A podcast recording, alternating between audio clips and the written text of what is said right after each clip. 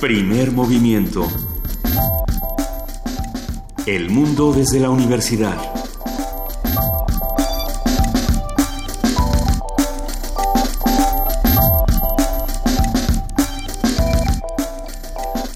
Buenos días, son las 7 de la mañana con 6 minutos. Es martes 7 de marzo y estamos aquí arrancando primer movimiento, saludando a todos los que nos escuchan esta mañana, querido Miguel Ángel Quemain. Muy buenos días. Hola, buenos días, Lisa. ¿Cómo va todo? Pues muy bien, aquí arrancando. Eh, el más, eh, digamos, el más madrugador de todo Radio UNAM, con, con, todo el gusto de decirlo. Jefa de información, Juana Inés de ESA, muy buenos días. Buenos días, ¿cómo están? Hola, Juana Inés. Ya, ahí vamos. ¿Qué, pa ¿Qué, pasó el día de ayer? Yo como la como la reforma educativa y como las prohibiciones migratorias de Donald Trump, nomás me como que hago que me voy tantito y ya regresé y todo y todo ha cambiado. Todo ha cambiado. ¿Qué este, tanto pasó? Pues mira. pues mira, ahora verás. No, bueno, arrancaron ya de, ya definitivamente las candidaturas para la para el Estado de México, para Sí, la gobernatura sí, del Estado sí. de México, salvo el PRD que no logra organizarse, pero ya no logra organizarse casi para nada, porque ya pierde adeptos como con una velocidad vertiginosa. Eh, al mismo tiempo, eh, el PT tampoco tiene candidato, pero ya los tres principales que son PRI, PRD y Morena ya están, ya está, eh, PRI, PAN y Morena PRI, PAN ya y están Morena. organizados Como Bueno. se esperaba. como se esperaba. Y habrá que ver qué, qué es lo que sucede, habrá que ver qué sucede en el Estado de México, qué sucede en la elección presidencial. ¿Y qué sucede con el resto del país? En Morelos hay eh, un montón de implicaciones al gobierno de Cuauhtémoc, de Cuauhtémoc Blanco, se habla de revanchas políticas con el gobierno de Graco. Así es. Bueno, estamos... Bueno, la pelea de este Graco país. está, eh, está muy caliente en este momento y habrá que preguntarnos qué va a pasar en ese asunto, pero hasta que no se tenga más información habrá que tener la pausa pertinente, supongo. Eh, sí, y lo que pasa en Estados Unidos, por supuesto, se firma esta, esta ley, ¿esta qué?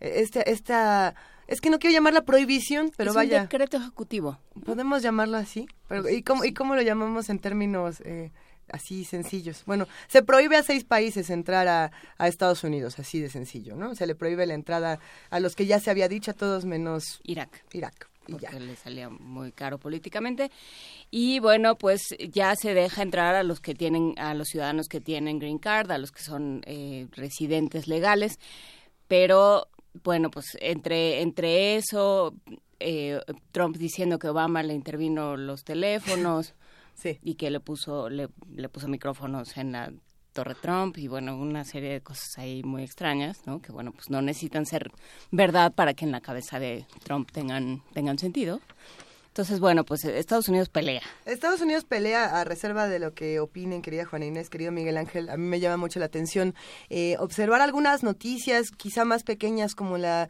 el asunto de los migrantes que están renunciando a sus seguros médicos, eh, ni siquiera porque sea legal o ilegal que los tengan, simplemente por temor a las políticas migratorias de, precisamente de Donald Trump. Creo que son cosas que, que sí se tienen que estudiar, que cómo se está viviendo desde el punto de vista de los migrantes. Creo que es algo que en este programa hemos analizado de más, eh, a fondo y como tiene que ser, pero, pero hay que seguir con toda esta información.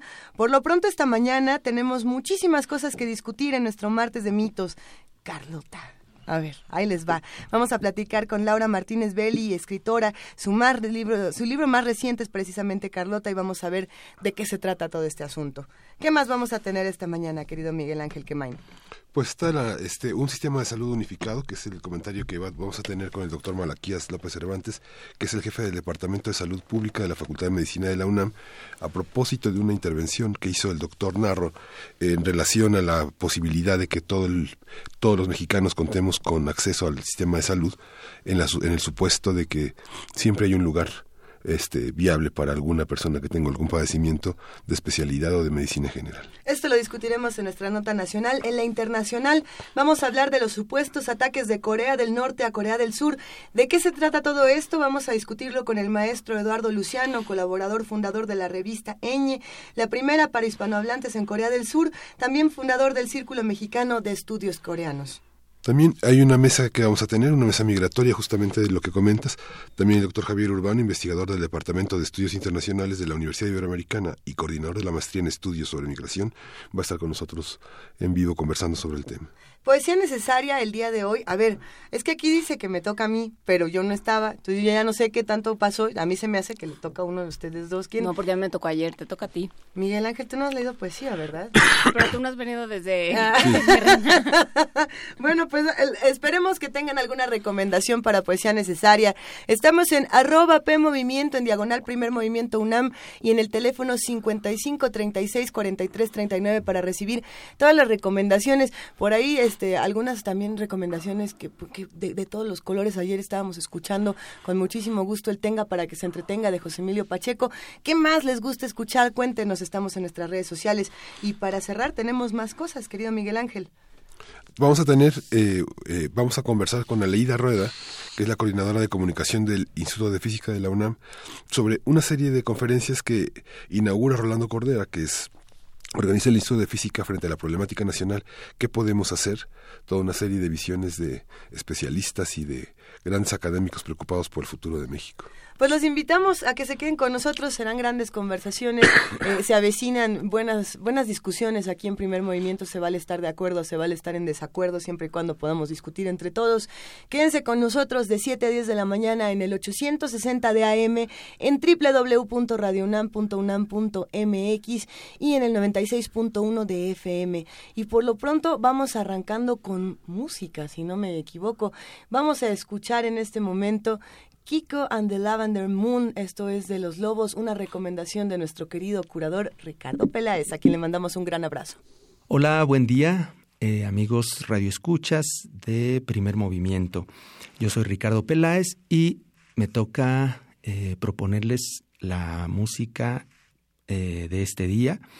y quiero empezar con esta banda que me parece que ha sido injustamente descuidada por este país y del que además son ellos originarios. Se trata de Los Lobos, es una banda méxico-americana que, bueno, pues ustedes la recordarán porque saltó a la fama mundial en el 87 cuando Carlos Santana los llamó para formar parte de la banda sonora de la película de La Bamba.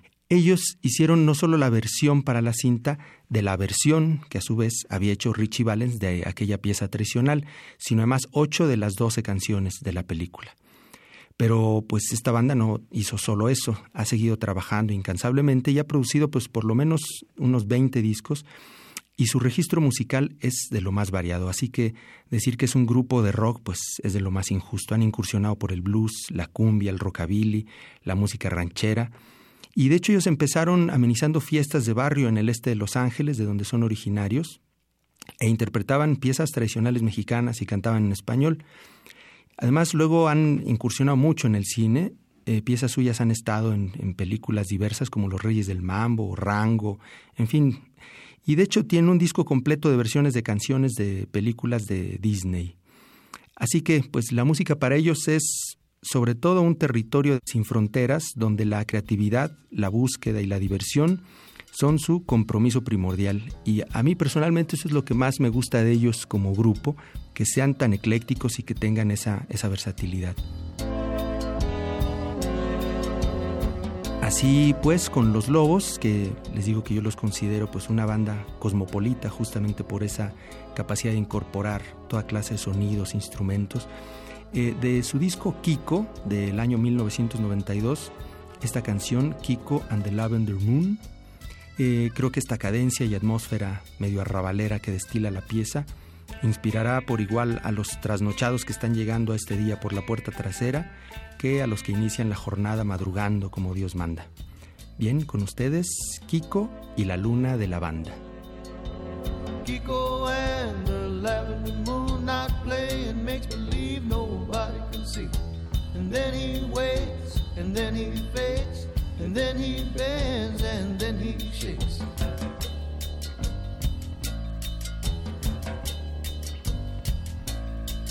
He plays and plays, still playing till he goes off to sleep.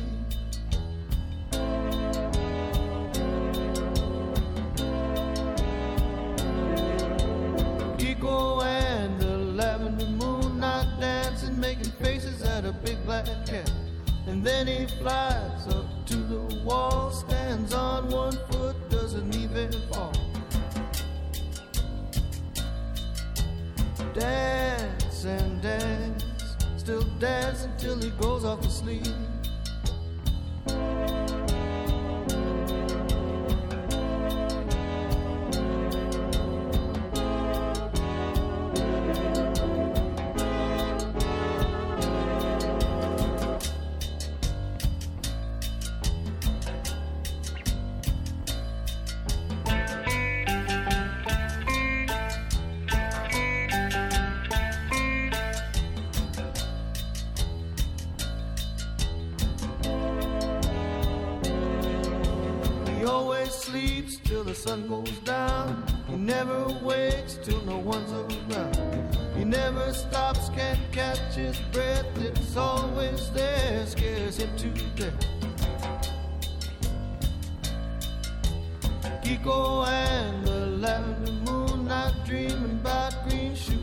Haircuts, and cake.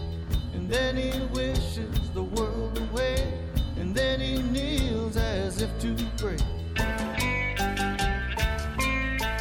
He dreams and dreams, Kiko and the lavender moon.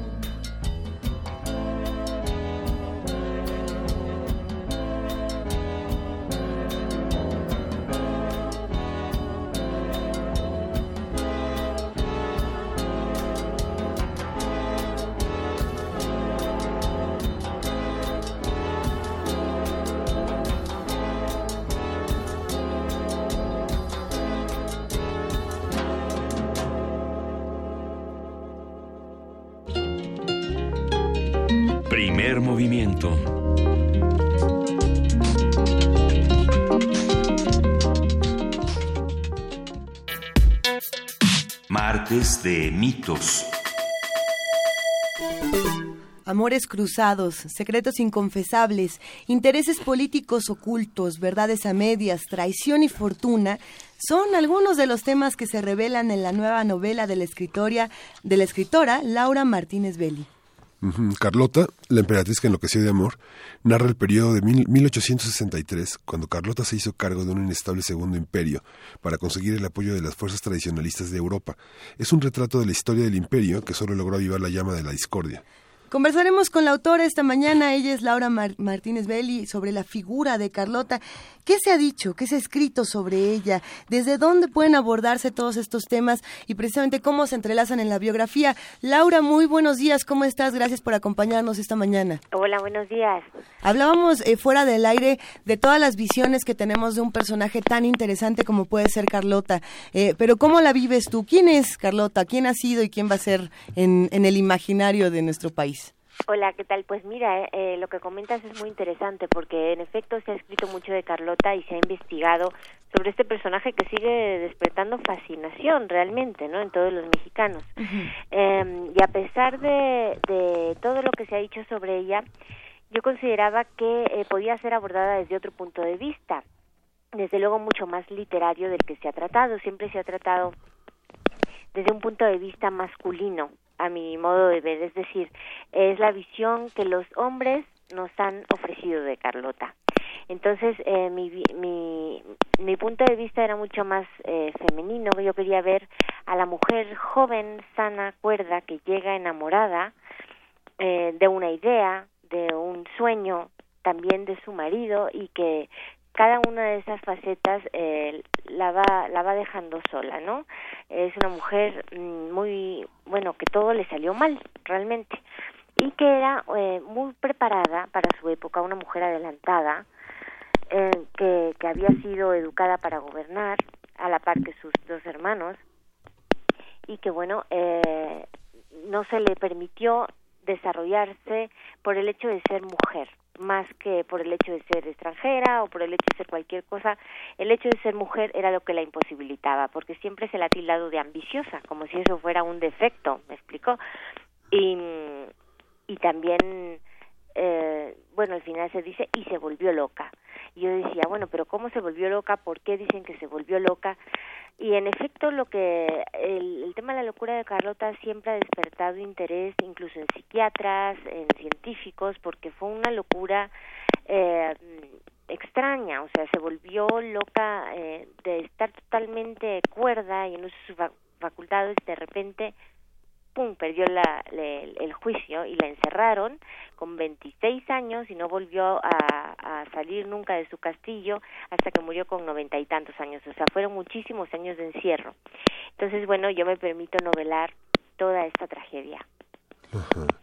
La, la, la idea de que no hay un punto de vista femenino sobre Carlota, este, tal vez la desdice el extraordinario monólogo interior que hizo Fernando del Paso, porque, digamos, él parte de una idea que es una idea que recorre también el siglo XIX y gran parte de las ideas sobre la psicología del XX, que es esta idea de Malabranche, que, que es eh, la, la loca es la, este, la loca es la imaginación, en realidad la loca, loca es un dis- es un discurso que, este, que tiene que ver con una multiplicidad de sentidos de la mirada, de, de colocarse frente a una historia que, eh, si bien es una mujer, eh, es un aristócrata, hay, una, hay un sentido de la feminidad que sí está claramente establecido desde que llega a México y desde que se aparta Maximiliano de ella y la, y, la- y la, y la, aparta de la vida conyugal y ella trata de resolver el imperio y bueno, no es Lady Macbeth. Exactamente. Pero sin embargo, la, la Carlota, la voz que nos cuenta del paso es una Carlota ya vieja, ya en el castillo de Bushut, hablando en monólogos, contándonos una historia en primera persona. Yo quería contar una historia en tercera persona, eh, desde, desde la juventud, desde la Ah. juventud. Es que hay algo, hay algo que está bastante interesante, Laura, y es las ventajas, las virtudes que tiene la tercera persona Exacto. para abordar un tema histórico, ¿no? Yo, yo lo pienso, Juana Inés, ¿quieres Pero, pero es una tercera persona muy adentro. De hecho, ayer que estábamos hablando sobre el libro, buenos días, Laura Martínez. Buenos días. Estábamos platicando sobre el libro. Yo le, como que me tardé, porque le estaba explicando, pues es un libro en, y como que me tardé en o sea, tuve que regresar y ver si estaba en primera o en tercera persona, porque sí estamos muy adentro Ajá. de la cabeza de Carlota. O sea, sí es una tercera persona, pero es una tercera persona que acompaña muy, muy, muy de cerca a, a los personajes, ¿no? Está muy adentro de su cabeza, entonces tampoco es una tercera persona tan objetiva. Hablemos de, de estas personas, Laura, si nos lo permites, retomemos la llamada en un momento porque estamos teniendo algunos problemas que, con, con un poco de, de sonido. Pero sí, precisamente cómo elegir a, a estas personas narrativas para hablar de contextos históricos. Eh, como bien lo mencionabas, Miguel Ángel Fernando del Paso lo hace de una manera extraordinaria. Hay que echarle, por supuesto, todos una profunda leída al texto de Laura Martínez Belli y pensar en las muchas otras voces que se han sumado a, a esta tradición y a este personaje que me parece tan interesante y, y tan, tan sabroso y, Y- tan odiado y tan querido eh, y, y tan controvertido por Y el maneras. personaje que queda ahorita, eh, que retomemos la comunicación, lo platicaremos con la autora, pero el, el personaje que queda muy maltrecho y muy desvencijado es el, próximo el propio Maximiliano. O sea, sí queda como, pues como un mequetrefe, ¿no? Un pusilánime ahí bastante preocupado. O sea, ¿Así como queda en la historia o en la novela? así queda en la novela. No sé de dónde haya brevado, que ese es otro que ese es otro tema, de dónde habrá sacado los, las piezas para construir a su personaje, pero sí, pobrecito, le va muy mal. Le va muy mal. En un momento más vamos a recuperar la conversación eh, que estábamos sosteniendo con la autora Laura Martínez Belli. Eh, mientras tanto, precisamente, Miguel Ángel, tú tienes aquí una serie de apuntes interesantísimos de muchos otros autores. Te veo aquí ya con un montón de ensayos sobre la mesa,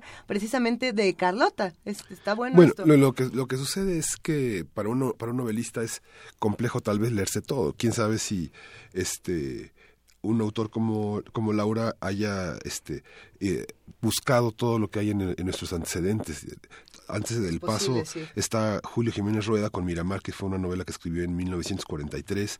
Está de Miguel en el Ira, Carlota de México, también del mismo año. Es un año en el que contemporáneos hacia el final eh, tienen una visión muy, muy, muy importante sobre ella, porque hay una visión también de reflexión sobre las monarquías. Europa se está modificando, viene el, cre- el crecimiento de los autoritarismos y viene rep- se repiensa la idea de la monarquía. Este Agustín Lazo, el Segundo Imperio, en 1946, hace otro, otro trabajo importante. Es inevitable pero, señalar a Rodolfo Sigri con Corona de Sombra, también de 1943. Es una, son unos años que eh, hay, una, hay una visión muy, muy importante. Salvador Novo, mucho después, pero eh, siempre aludió al, al, al, personaje de una manera paródica, en Malinche y Carlota de 1956, y bueno, en 1975, Rosario Castellanos con El Eterno Femenino es uno de los ejes centrales de su reflexión sobre lo femenino, y sobre todo, y es una pregunta para Laura, esta, esta visión tan amorosa de un hombre de origen indígena que es Juárez con Margarita, ¿no? Uh -huh. Este, frente a una pareja y a una idea de familia que se está deshilachando, ¿no? Un hombre atraído, persiguiendo jovencitas mexicanas y el, el, el, este, la, la, miel de sus pieles y rechazando ya a esa mujer que se queda hundida en los aposentos del castillo de Chapultepec, ¿no? Pero esto, esto que decía Laura Martínez Belli de que estuvo de los 26 a los 90 encerrada. Qué cosa tan espeluznante. No, no, no, no lo sabemos. ¿Qué, qué tanto ¿Qué, se... qué, pero, pero no había Netflix. No, a ver. no, no, por favor, Juana Lo siento, era demasiado. era demasiado fácil. Era demasiado fuerte. Era demasiado fácil. No, pero, pero, o sea, son muchos años. Es que justamente años en un país que no es el tuyo. Pero también tenemos muchos mitos alrededor de, de este personaje. Muchos de ellos los construye la literatura, otros uh -huh. los construimos nosotros con el boca a boca y se van construyendo. Eh, yo no, a, hasta este momento me pregunto qué tanto realmente sabemos de Carlota y qué tanto no, porque yo tengo la impresión de que la idea que yo tengo de Carlota, como de la de muchos lectores, es una idea que ya ni siquiera viene en ningún libro. O sea, ya no, no hay, no hay ninguna cita como tal. Viene de un estarse repitiendo y repitiendo y repitiendo que Carlota es quien, la loca, por ejemplo, ¿no? O, o la mala, o la extraña, o, o, la que estuvo encerrada. Ah, ¿Qué, qué sí la sabemos? que enloqueció con los cohetes. Yo cada vez que oigo cohetes digo, ¿ya ven?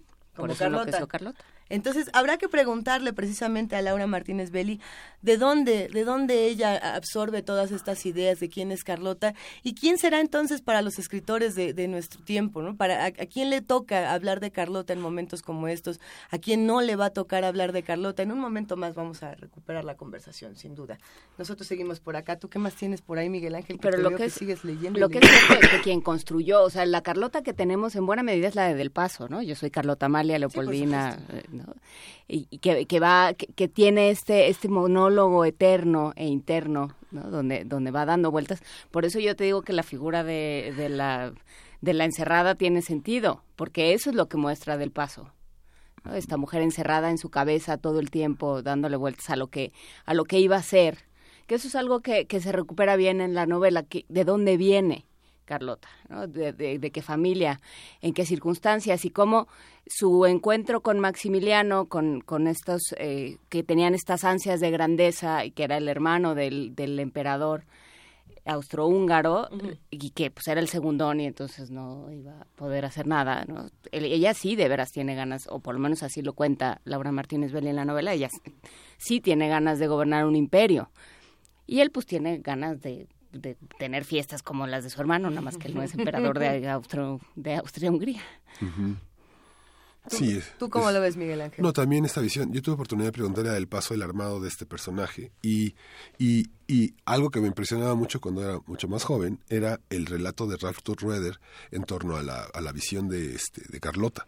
Y claro, este, Ralph Rueder, que es uno de los grandes historiadores alemanes sobre, sobre Porfirio Díaz y sobre Juárez, este, lo, lo, que hace es que no, no refiere sus fuentes. Esa, es una desgracia en la, en la obra de Roeder, pero es una narrativa verdaderamente extraordinaria. Y sí, del Paso dice, sí, tenemos las mismas fuentes. Lo que pasa es que Roeder uh -huh. es un gran escritor, como yo hubiera querido ser, dice del Paso.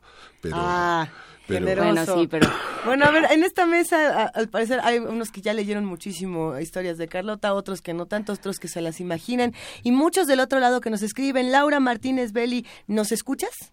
Perfectamente, ahora sí, ya sin problemas. Ah, perfectamente, sí. Nosotros también, cuéntanos, estábamos platicando eh, mientras se restablecía la comunicación, uh -huh. de dónde, a ver, por, por ejemplo, la figura de Maximiliano, que al pobrecito le va, lo, lo vapuleas bastante, ¿de dónde construyes esta, a este personaje? Pues por los libros que estuve leyendo acerca de Carlota, eh, no del Segundo Imperio, sino de Carlota en particular, siempre salía mal parado Eh, por ejemplo, hay un libro de mm, una condesa que se llama René de Fusamange, que es un, un libro que se tradujo recientemente del francés al español, escrito durante la vida de la propia Carlota, porque su cuñada se lo encargó, le encargó hacer una, digamos, la biografía de su cuñada. Y en ese libro en particular, que resulta muy interesante porque es contemporáneo a Carlota, eh, sale muy mal parado Maximiliano. Se, se, se habla de, digamos, el poco caso que le hacía a ella, ¿no? Y bueno, como yo estoy construyendo una novela, no un libro de historia, sino una obra literaria. Yo siempre intentaba encontrar esos capítulos en la documentación que me permitiera a mí, sobre todo, novelar, ¿no? O sea, ver al personaje detrás de detrás de la máscara, ¿no? Digamos la, historia no oficial de, estos personajes y los que me permitieran conocer a la persona también. Y, bueno, pues construí un quise construir un, Maximiliano así.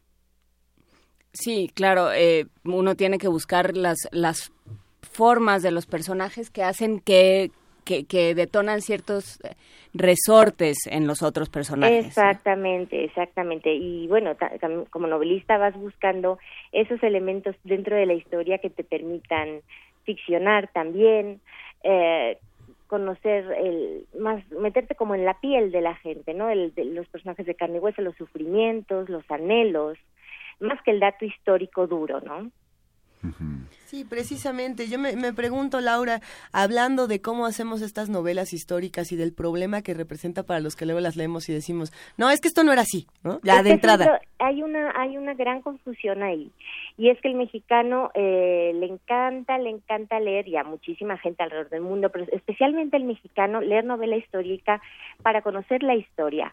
Y está muy bien, porque es una forma muy amena de acercarte a los personajes. Pero es que los libros de historia no nos echan mucho la mano tampoco, entonces. Tampoco, exacto. Entonces es una forma muy amena, menos fría, pero también hay que saber que no estás leyendo historia pura y dura, o sea, que, que el novelista se da licencias literarias. Lo interesante es que eh, lo que pretende también la novela histórica es que si a ti te interesa el tema, luego recurras a las fuentes o vayas a buscar, o debería, bueno, normalmente la gente hace eso, ¿no? O sea, lee, una novela histórica, le gusta y va a corroborar si es verdad o mentira lo que leyó, y también es una forma de, apropiarse del conocimiento, ¿no? Sí, nos estábamos preguntando eh, eh, qué leíste, cómo construiste a Carlota también, con, con, qué, con qué instrumentos. ¿Con qué fuentes? Ajá.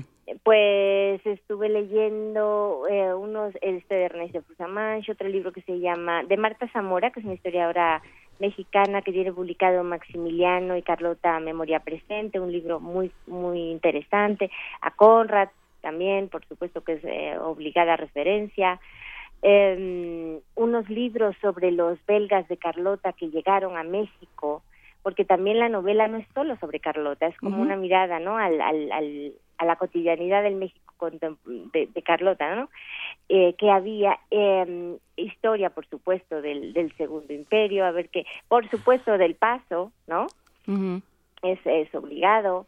Y, y bueno, la, en, en las propias bibliografías de esos libros se va remitiendo a documentación, cartas de Carlota, un libro interesantísimo también que se llama una emperatriz en la noche, que es de una académica llamada Yves Parcelle, eh, que publicó las, los, los documentos de Carlota Loca, o sea, las cartas que escribía ya en la locura, eh, salieron publicadas recientemente por esta esta mujer que además no le dieron ningún tipo de difusión porque ella no le interesaba como era muy académica Ajá a ella no le interesó mucho hacer mucha publicidad de las cartas y Marta Zamora, esta historiadora que te comenté, eh, la convenció para traducirlas al, al español y es un librito muy curioso porque porque estas cartas de, de la locura de ella no se habían publicado hasta hace muy poquito. Tendrá, creo que libros de 2012 que salió editado. A ver, entonces nos vamos a leer tu libro, nos vamos a leer Carlota, pero también queremos leer las cartas. ¿Dónde encontramos estas cartas una vez más?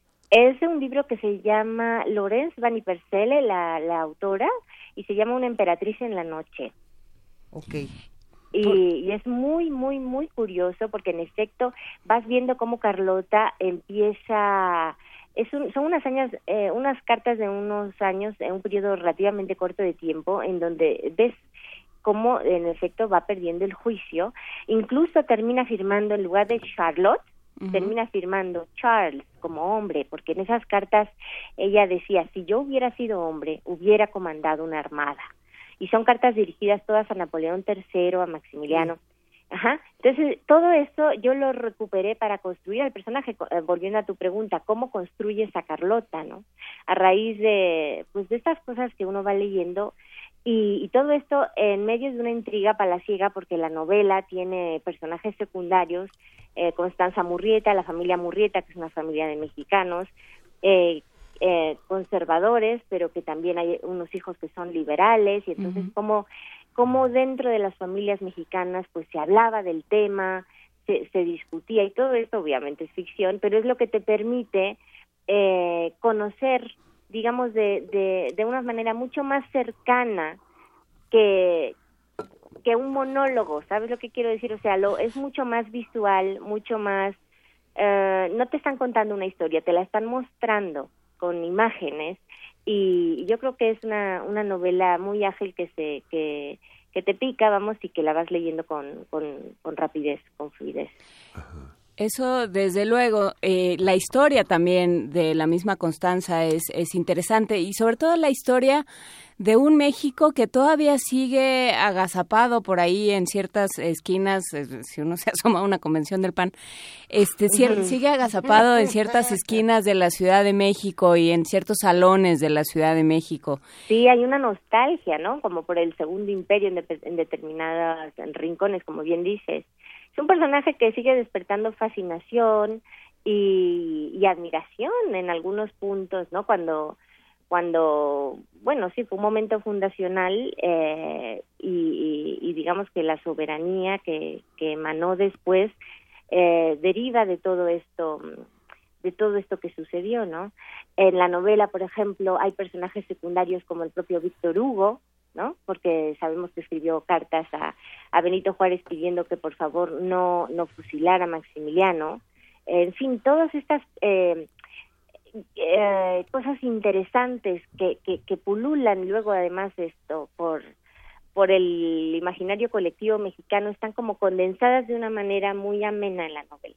Ajá. La, la, imaginación de un novelista siempre es anacrónica en el sentido en el que se compromete emocionalmente con los personajes desde el presente y es difícil es difícil Exacto. ver. Pero eh, ¿qué, ¿qué, tipo de mujer este, puede defender una novelista o un mm. novelista como como como Carlota?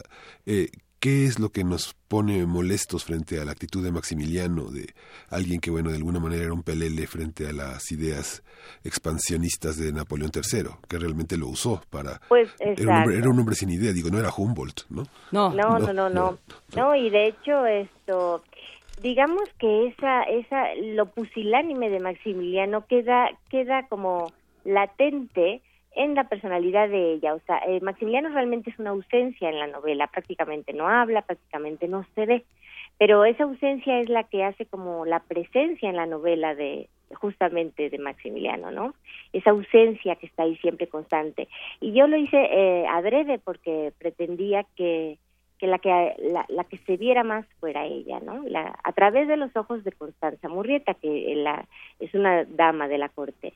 Y como bien dices, la mirada que yo ofrezco de Carlota es una mirada muy actual, vista desde, como muy bien has dicho, desde el presente.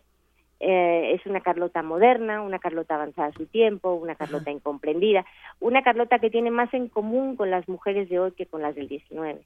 Eso, eso está interesante pensando precisamente en todas las discusiones que tenemos muy cercanas ya al Día de la Mujer, al Día Internacional de la Mujer.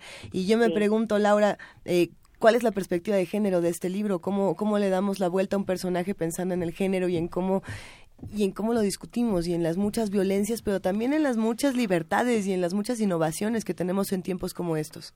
Sí, creo que es un libro muy muy mm, muy ad hoc para esta esta época en efecto, porque si pretenderlo, porque no estaba pensado que saliera para el Día de la Mujer, pero mira, coincidido. Eh, qué buena, qué eh, buena suerte, qué buena fortuna. Sí, fue fue una una coincidencia. Habla de justamente eso, los grandes avances que podemos tener ahora y que sin embargo hay algunos comportamientos que nos remiten al 19, ¿no? O sea, eh, por ejemplo, los, los males que sufre Carlota también los siguen sufriendo mujeres hoy, a pesar de los muchos avances que, que ha habido. Obviamente no te encierran ahora hasta morirte eh, como en un secuestro en vida, pero pero por ejemplo se sigue cuestionando mucho la maternidad de la mujer. A Carlota se la se la se la cuestionaron mucho por por el hecho de no tener hijos, ¿no? O que si bien no los tenía o no los quería tener o, o, no podía, o sea, eso sigue pasando ahora, o sea, ahora las mujeres, por más logros que tengan en su vida profesional eh, y por más alto que lleguen, eh, parece que se les sigue cuestionando el hecho de no ser madres como, pero pobrecita, no es mamá, se está perdiendo una, una parte importante de su vida. O sea, esa mirada de conmiseración y, y, juzgar ¿no? a la mujer que decide no tener hijos se las tacha como egoístas, un poco también lo que le pasaba a Carlota, ¿no? En fin, esa, esas, esas miradas, por eso te digo que es una, una Carlota moderna, porque pues eh, de alguna forma yo me espejeaba ahí eh, en, las en, problemas que son inherentes a la mujer desde antaño y desde ahora. A las mujeres eh, inteligentes y preparadas se las tachaba o por brujas o por locas no y, a ella la tacharon de loca. Em, y en fin eh, creo que, que, es un tema de, total actualidad. Incluso el, el, machismo visto por ojos de las propias mujeres. Eh, Concha de Miramón hay, unas cartas en donde dice Carlota se volvió loca por pensar mucho. O sea, era una mujer que, que pensaba, que leía, que le gustaba el conocimiento, y bueno, eh, las propias mujeres consideraban que eso era algo de hombres, que ya se pasaba de la raya, ¿no? En fin, todos estos temas que, que son, son literarios en sí mismos y son para pensar, desde luego. Ajá. En ese panorama hay un, hay un hombre que lee los clásicos, que lee en francés y que, y, que lee en latín y que lee, que, que, entiende el griego, que es Juárez. Y, y, una idea del siglo XIX que divide eh, que divide de alguna manera a los hombres que piensan es esta idea de el matrimonio, el sacro matrimonio y otra idea del amor conyugal. Me parece que Juárez tiene una idea muy clara del amor conyugal. los, los, los, autores que ha leído le permiten reconocer enfrente a una mujer que está con él en lo emocional y que la necesita como, como su patria, como decía Menocchio, este, el, mío gobierno, ¿no? Esa idea, esa idea, ¿cómo, cómo ves a Margarita frente a Carlota? Uy, Margarita es todo un personajazo también como para otra novela, ¿no? y es un, es una, desde luego, y en la novela hay una parte que lo comento, que digo, eh, los dos amores de Juárez, las palabras, las palabras que más le gustaban a Juárez eran derecho y Margarita, ¿no? Obviamente mm. yo estoy, yo estoy novelando y digamos que a través a través de eh, esas frases poéticas que, que, que, vas colando como literatura como pues con un tono poético, porque mi prosa eh, pretendo, me gusta que, que, sea musical, ¿no? Eh, eh, voy, voy colando esas verdades, ¿no? Yo creo que Margarita fue un gran amor de Benito Juárez y creo que se fue un matrimonio muy bien avenido a pesar de todas las circunstancias. Se le murieron dos hijos a Juárez y sufrió muchísimo con esas dos muertes y, eso, digamos que em, esas son las cosas que construyen un matrimonio también las, las desgracias. En la historia de la, de la, del descubrimiento de la infancia en el, en el México, no solo en Europa, la construcción del niño forma parte de una especie de, de, legado de patrimonio espiritual que no vamos a encontrar en el discurso, digamos, oficial permanentemente, pero sí está en, en, en, Carlota en el sentido en el que parece que sí está documentado el celo por Agustín I en esa afición que tenía Maximiliano de recoger un poco una mascota imperial eh, eh, en, el cuerpo de un niño. O, sí, sí, sí, sí, sí. Sí, sin duda, o sea, eh, hay, hay todo un, un estudio de psicología que se podría hacer con ellos dos, con Maximiliano y con Carlota, ¿no? Como meterse en su cabeza y decir, a ver, pero ¿qué sucedía ahí, no? y para colmo de males, bueno, pues ella terminó perdiendo el juicio. Entonces, hay, existe la leyenda de que fueron envenenados tanto él como ella, que por eso él tenía más que disentería era que lo envenenaban poco a poco, esto por supuesto sin comprobar, y, y, ella igual, ¿no? Que la que, que fueron que fue envenenada con toloache, que con pequeñas dosis causa locura y a grandes dosis la muerte y parece ser que los em, la envenenaron poquito a poco y que por eso al final ella se volvió loca, ¿no? Entonces de ahí te, te agarras para hacer, para hacer una historia. Pues Por con supuesto. esto, con esto nos vamos a quedar por ahora, Laura Martínez Belli. ¿Dónde conseguimos el libro? ¿Cuándo se presenta? Queremos, queremos echarle una leída y ponernos todos a discutir. Claro, el libro está a la venta en todas las librerías ya y está también en ebook para los que quieran leer en digital. Y se presentó el, el, el domingo en la Feria de Minería, se- ya se presentó Excelente. y ahorita estamos, eh, bueno, ahorita me encuentran en Puebla, que vine también a presentarlo, Ahori- hoy me voy a Querétaro, en fin, estamos haciendo una, una ruta por toda la, por todo el país, vamos a Guadalajara, a Monterrey, y, y bueno, está, está ya a la mano en todas las librerías del país para que lo, lo disfruten y lo comenten, lo discutan y conozcan a, a una Carlota, digamos, desde otro punto de vista. Es como una carta de naturalización, ¿verdad? de Carlota. O tu mía. novela, tuya. Mi carta de naturalización ya la tengo. Ya soy mexicana también. Perfecto. Muchas gracias. Laura Gracias. Martínez Belli. Un Buena abrazo. suerte con, con la promoción. Gracias, un abrazo. Hasta luego. Primer movimiento.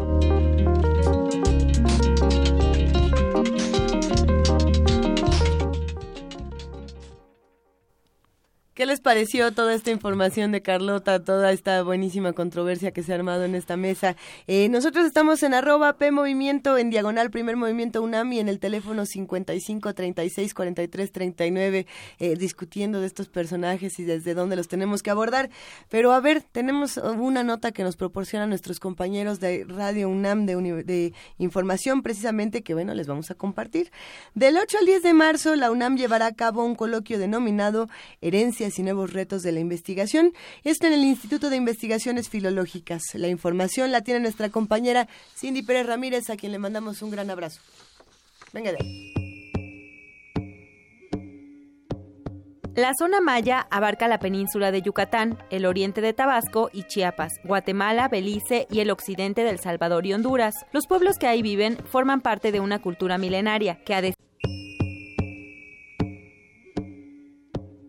La zona maya abarca la península de Yucatán, el oriente de Tabasco y Chiapas, Guatemala, Belice y el occidente del Salvador y Honduras. Los pueblos que ahí viven forman parte de una cultura milenaria que, a decir del historiador Rafael Flores, es necesario seguir estudiando por su relevancia. nunca se fueron al espacio, nunca desaparecieron. Esta región sigue habitada por pueblos que, que hablan estas lenguas mayas y entonces que forman parte de la identidad, forman parte eh, de la población multicultural que hay en los diferentes estados nacionales, tanto en este caso de Guatemala como de Chiapas. Los pueblos de las tierras altas ah, va a haber toda una cultura en torno al maíz y entonces la agricultura va a ser fundamental. Eh, esto, claro, lo van a combinar justo con productos que obtienen de las tierras bajas, pero finalmente el, el estar centrados en una región tan diferente, pues los llevó a adquirir características específicas.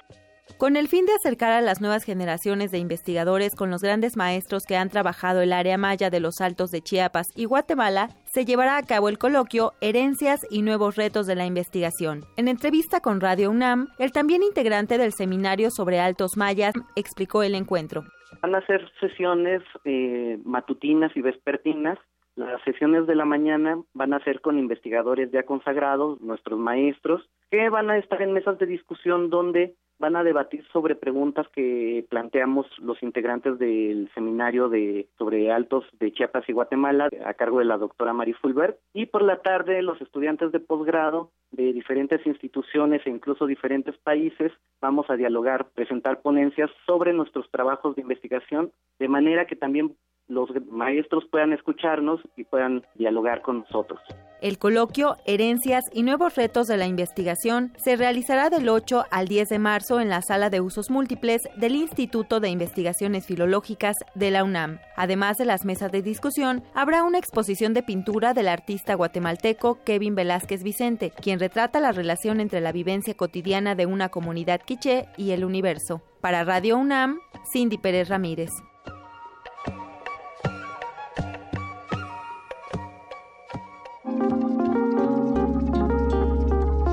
Primer movimiento. Hacemos comunidad. Son las 7 de la mañana con 50 minutos. Nos quedamos aquí reflexionando un poco de quién es Carlota para todos los que nos escuchan. Nos hacen algunas preguntas interesantes, algunas reflexiones. De entrada hay que mandar abrazos, uno para R. Guillermo, para Mayra Elizondo, para El Zarco, para Rige, para Miguel Ángel G. Mirán, para Jorge Rueda y para todos los que nos escriben. Si se me va uno por ahí, les pido una disculpa. Ahorita les vamos mandando abrazos a todos. Eh, ¿que ¿Cuál era el nombre real de Carlota? Nos preguntan por acá. Charlotte. Pero que así, que completo. Ah, Yo no. no. me lo sabía. ¿Pa' qué Carlota María? Leopoldina, pues está todo en Noticias del Imperio, pero así como... Pero sin castellanizar. No, pues no. Bueno, habrá que, habrá que investigarlo. Ya vamos a leer todos a Laura Martínez Belli a ver qué nos parece esta, esta Carlota que ella nos presenta. Lo bueno es que tenemos además muchas para ponerlas a discutir y para ver cuáles son las Carlotas de nuestro tiempo. Eh, nosotros seguimos aquí en primer movimiento con muchísimo más que compartir, más recomendaciones musicales. ¿Qué, qué, qué le pasó a Ricardo Peláez que ahora anda muy eh, pegado a los lobos? ¿eh? ¿Qué se trae? A mí me da gusto. Siempre, siempre pone de buenas, pero ¿qué fue lo que pasó? o qué? Pues que él ¿Le es el gustó? curador musical y decidió que para esta semana le gustaban los lobos. Martes de Lobos. Bueno, pues en este Martes de Lobos vamos a escuchar a Tony y María. Bien, seguimos con la música del día de hoy. Estamos con Los Lobos, la vieja banda del este de Los Ángeles, que pues ya anda por los 40 años de carrera musical ininterrumpida. Así que imagínense que bien podríamos dedicarle aquí horas y horas de escucha. Les invito a que se sumerjan en todo lo que afortunadamente de ellos hay en el Internet, que es mucho. eh, presentaciones en vivo, sus discos de estudio, en fin, es mucho lo que pueden encontrar de ellos en el Internet. De momento vamos a oír esta hermosa canción sobre una pareja de migrantes que viven en Los Ángeles y dejaron a sus hijos en México. Él lava trastos y ella barre pisos. Y un día, mientras Antonio ve caer en el cielo una estrella fugaz ardiendo como un pedazo brillante de plata, le dice a su esposa que eso podría ser una señal de que sea tiempo de volver a casa, porque a pesar de que la tiene cerca, a María, de todos modos se siente solo. Escuchemos con los lobos del disco de 2004 Good Morning Aztlán, Tony y María. 150 miles from Mexico to LA. Doesn't seem that far, still a world away. Went up to see your husband Tony, who left some years ago. He wrote to say, Come be with me, I miss and love you so. I promise that I'll care for you, wrote Tony to his wife. Now and for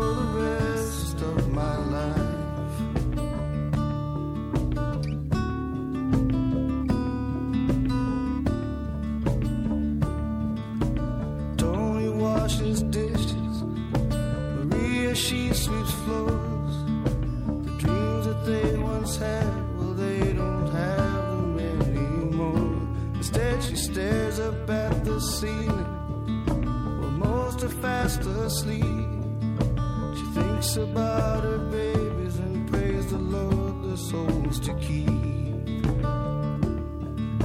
We promised that we'd care for them, said Tony to his wife for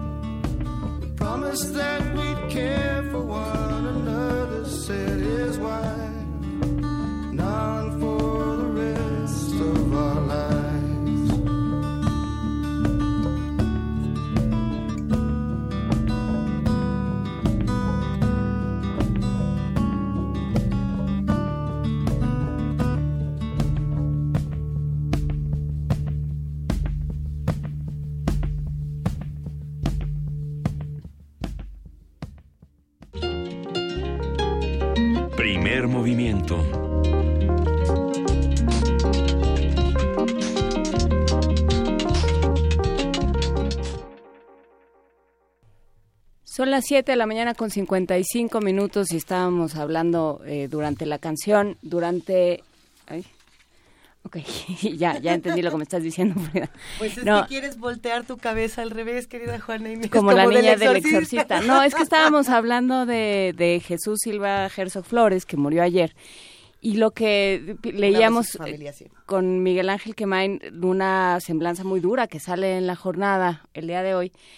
Y lo que pasa también es que es que es de estos personajes a los que les va cambiando el mundo, ¿no? Les va cambiando el país y entonces, claro, ellos siguen siendo de una manera, siguen entendiendo la política y las maniobras y la y la comunicación y la dinámica política de una manera, pero ya esas reglas ya no se ajustan a la realidad y bueno, pues sí, desde luego es un personaje polémico, es un personaje al que habría que, hubiera habido que pedirle muchas cuentas y al que habrá que pedirle cuentas, digamos, nosotros como sociedad, a, a- no a, a él, pero digamos a ese, a esa, a ese sistema político del que además ya nos dijo Peña Nieto que no nos vamos a deshacer.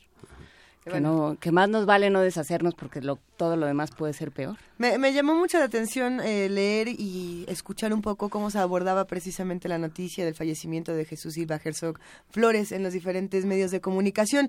Algo con lo, eh, en lo que coincidían todos que me resultaba eh, interesante precisamente era que todos decían, bueno, sí, eh, era un hombre, ok, que tenía todas las relaciones posibles con el PRI, pero que también era muy crítico de su partido, o lo fue en su momento. Yo no sé hasta dónde, pero me llama la atención que por lo menos todos los medios coinciden en, en, en algo en algo han de coincidir porque todos se pelearon Eh, esta mañana todos los medios estaban peleados en, en cómo iban a interpretar un personaje tan complejo como este Eh, Sí. ¿tú, ¿tú cómo lo ves Miguel No, Ángel? no es, no es la discordia de Muñoz Ledo, ah, este, alejándose Sí, del PRI, sí, no es eso. Es eh, el fracaso de un gobernante que frente a los precios del petróleo, este, de la Madrid le reprochó no tener la estatura suficiente como para ver el problema de otra manera, como el error de diciembre, por ejemplo, ¿no? Y el otro tema también importante que está en las memorias de la Madrid es el tema de la que lo califica como un obsesionado con el tema de la deuda externa, que terminó todo en un rescate, que- fue una invención de él como secretario de Hacienda, que terminó en el rescate a manos del Fondo Monetario Internacional, que este fue de los primeros priistas que se atrevió a criticar la forma de gobernar al presidente en los medios, pero pero no el sentido del gobierno como como digamos se, se representó en 1988 la disidencia de los pristas Cuauhtémoc Cárdenas y Porfirio Muñoz Ledo, que, que fue de otro orden, ¿no? No, no es esa crítica. Sí, no. No, es una crítica desde adentro. Nunca, nunca se alejó del No, PRI. no. Este, espiritualmente nunca se alejó, como diría López Mateos. Y bueno, pues sí, fundó el Infonavit y estuvo en todos lados. y Estaba estuvo mucho partes, tiempo. justamente. También es parte del asunto. ¿Ya Vamos no? a vamos a seguir discutiendo. ¿Ya no quieres nada, Frida? Es que teníamos una sorpresa para los que nos están escuchando y nos escriben en arroba P Movimiento y en diagonal Primer Movimiento UNAM y estuvieron al parecer pide y pide que pusieran la segunda parte de su tenga para que se entretenga, que precisamente tiene mucho que ver con lo que estábamos contando en este momento, aunque parece que es un cuento de, de, de thriller misterioso donde desaparece un chamaco y le dan a, a la mamá una florecita, no se trataba de eso, ¿verdad? Bueno, ya vamos a contarles de qué se trata. No, no dio tiempo de poner en este momento la segunda parte del Tenga para que se entretenga, pero lo vamos a poner regresando de la pausa, así que quédense con nosotros todos los que lo pidieron y todos los que quieran encontrar vínculos políticos en la literatura, aunque luego José Emilio Pacheco les diga, no, no es cierto. No se trataba de eso, se trataba de otra cosa. Yo digo que sí, tantito, pero, pero ya lo discutiremos. Arroba P Movimiento, diagonal primer movimiento UNAM, teléfono 55 36 43 39. Estamos en www.radiounam.unam.mx.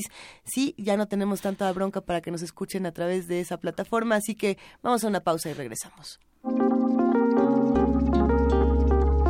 Primer movimiento. Hacemos comunidad.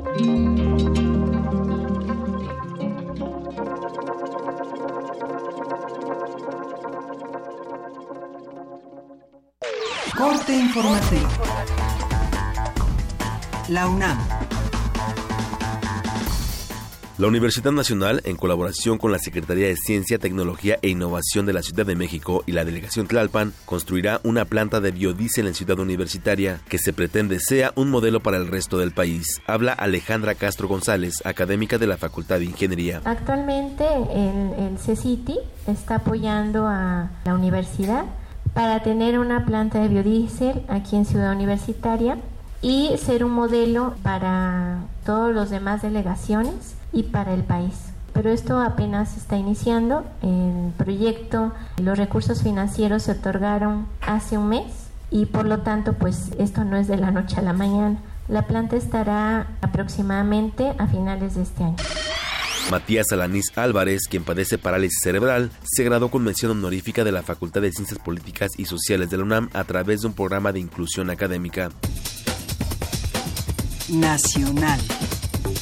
Guillermo Arroyo, secretario general del Ayuntamiento de Cuernavaca, Morelos, dejó el cargo luego de ser acusado por la Comisión Estatal de Seguridad Pública de haber sido abogado de presuntos narcotraficantes.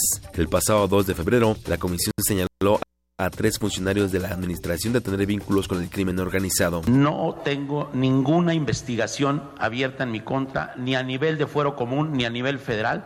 No ha existido nunca una investigación abierta en contra mía. Insisto, todas esas acusaciones tan ruines que vienen del comisionado Capela eh, no son más cortinas de humo para tapar algo que él pretende ocultar.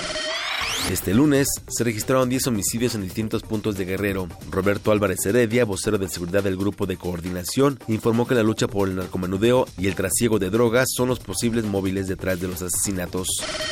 Andrés Manuel López Obrador, presidente de Morena, criticó desde El Paso, Texas, las políticas migratorias de Donald Trump. Es un disparate la consigna de Estados Unidos primero o de América primero, porque en realidad lo primero debe ser en cualquier lugar del planeta la justicia y la fraternidad universal.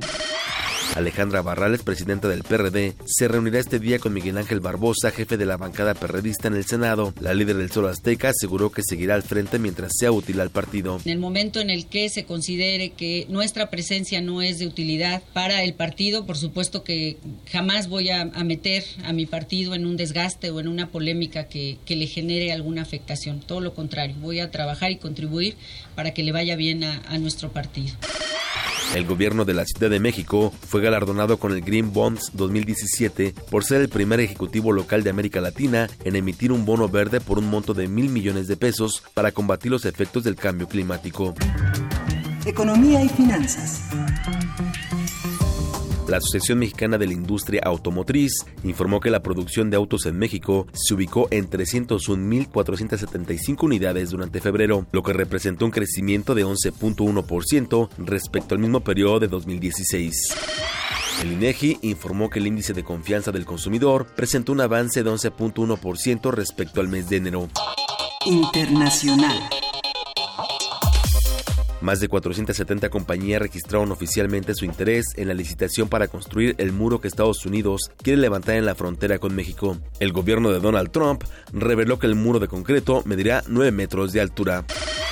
El presidente ruso Vladimir Putin indultó a Oksna Evastidi, condenada a siete años de prisión tras ser declarada culpable del delito de traición por haber enviado un mensaje desde su teléfono móvil sobre la presencia de tanques en Sochi. El mandatario señaló que el perdón obedece a consideraciones humanitarias.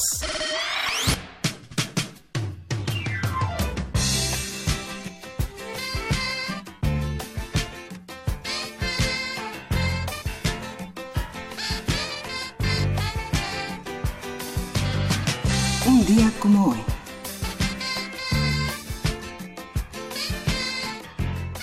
En 1975 el músico británico David Bowie lanzó Young Americans, el noveno álbum de estudio considerado uno de los más exitosos de su carrera.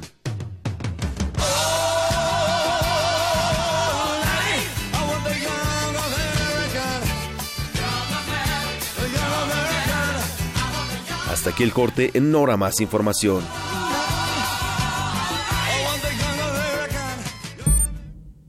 Escuchas XEUN Radio UNAM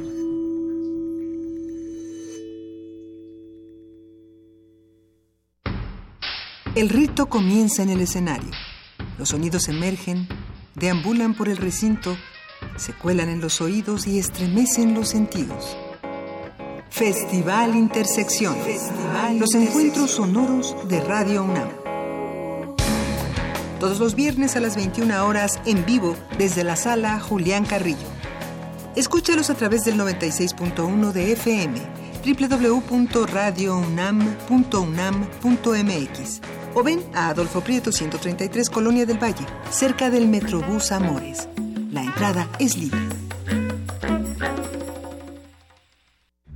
Ballets de todos los tiempos. Música medieval, barroca, moderna. Los sonidos que hacen mover al cuerpo en un solo programa. Diáspora de la danza. Lunes a viernes a las 6.40 de la mañana y su retransmisión a las 3 de la tarde. Por el 96.1 de FM.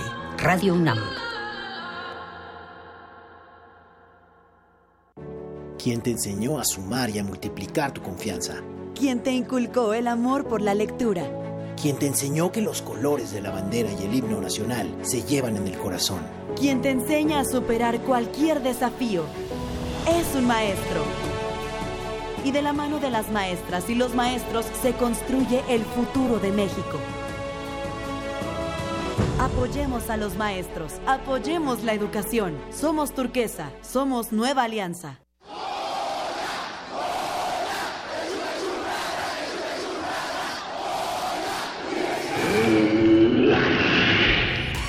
¿Te identificaste? Identifícate con Fundación UNAM y ayuda a becar a miles de alumnos universitarios. Súmate 5340-0904 o en www.funam.mx. Contigo hacemos posible lo imposible. El siglo XVI, conocido como Cinquecento, es un heredero del humanismo que funda la estética de lo extraordinario y nunca es menos clásico que cuando piensa que es clásico. Te invitamos a participar en Invocación del Último Renacimiento, el Renacimiento Insólito. Curso a cargo de Otto Cázares, vasto recorrido por el manierismo italiano y el Renacimiento francés. Todos los sábados de marzo, de las 11 a las 14 horas. Adolfo Prieto, 133, Colonia del Valle, cerca del Metrobús Amores. Mayores informes al 56 23 32 72 y 73. Radio UNAM. Llega a México la exposición Tres siglos de grabado de la Galería Nacional de Arte de Washington, en la que se exhiben 144 obras de artistas como Jackson Pollock, Andy Warhol, Roy Lichtenstein, José Clemente Orozco y Diego Rivera, entre otros. La muestra puede visitarse en el antiguo Colegio de San Ildefonso, en la calle de Justo Sierra número 16, Centro Histórico de la Ciudad de México. De las vistas de Salvador Toscano a la época de oro. Del celular a la era digital. Filmoteca UNAM. Sala de exposiciones, acervo y restauración, cine en línea, talleres, hemeroteca. Circuito Mario de la Cueva, frente a la Facultad de Ciencias Políticas y Sociales. Entra a www.filmoteca.unam.mx. En Facebook y Twitter somos Filmoteca UNAM. Ahí encontrarás la oferta visual que tenemos para ti. Filmoteca UNAM. La noche es para la resistencia. Los viernes para celebrar la vida. ¿Cómo empiezas el fin de semana? En Resistencia Modulada queremos saber. El Buscapiés la radio brújula para las noches de viernes. Haz que tu fiesta suene en el cuadrante. Todos los viernes 23 horas por el 96.1 de FM. Radio UNAM. En un mundo desigual e intolerante, ¿cuál es la línea que nos separa del otro? Sin margen. Borramos fronteras. Acompaña a Luisa Iglesias y conoce los ecos de la diversidad social. Todos los jueves a las 12 del día por el 96.1 de FM. Radio UNAM. Búscanos en redes sociales, en Facebook como Primer Movimiento UNAM y en Twitter como P Movimiento o escríbenos un correo a primermovimientounam@gmail.com. Hagamos comunidad. Son las 8 de la mañana con 10 minutos y fuera del aire estábamos hablando de autores, de muchísimas cosas que nos pasan por la cabeza. Por aquí Miguel Ángel Quemán ya estaba hablando de la historia queer y, y de los cuatro tomos de la historia queer. Al parecer vamos a tener que seguir esta conversación, querido Miguel Ángel. Otro, otro de los autores que precisamente mencionábamos fuera del aire es a José Emilio Pacheco, quien el día de ayer eh, nos deleitó con la primera parte de su Tenga para que se entretenga. ¿Qué, ¿Qué tal se puso ayer? Estuvo bastante bueno. Sí, peticiones este eh, enardecidas de que se continuara la que llegara hasta, se llegara hasta el final. Y es lo que veo, que, que muchos de nosotros siempre andamos chuleando el tenga para que se entretenga y no nos acordamos en qué Del termina. final. Y el final es muy bueno, ya me acordé porque yo soy de las que siempre lo estoy recomendando y luego digo, ¿quién qué acabó? Chequen nada más la segunda parte de Tenga para que se entretenga y recuerden consultar todos los deliciosos materiales que tiene Descarga Cultura para nosotros en www.descargacultura.unam.mx. Aquí su Tenga para que se entretenga.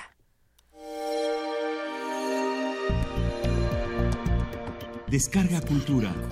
Punto UNAM.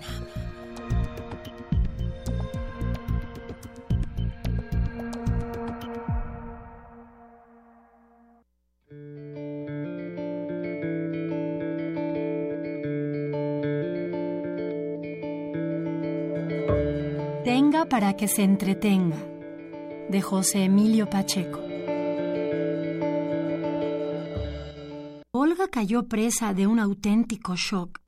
Los torerillos entendieron la gravedad de lo que en un principio habían juzgado una broma o una posibilidad de aventura. Uno de ellos corrió a avisar por teléfono desde un puesto a orillas del lago. El otro permaneció al lado de Olga e intentó calmarla. Veinte minutos después, se presentó en Chapultepec el ingeniero Andrade, esposo de Olga y padre de Rafael. Enseguida aparecieron los vigilantes del bosque, la policía, la abuela, los parientes, los amigos y, desde luego, la multitud de curiosos que siempre parece estar invisiblemente al acecho en todas partes y se materializa cuando sucede algo fuera de lo común. El ingeniero tenía grandes negocios y estrecha amistad con el general Maximino Ávila Camacho. Modesto especialista en resistencia de materiales, cuando gobernaba el general Lázaro Cárdenas, Andrade se había vuelto millonario en el nuevo régimen gracias a las concesiones de carreteras y puentes que le otorgó don Maximino.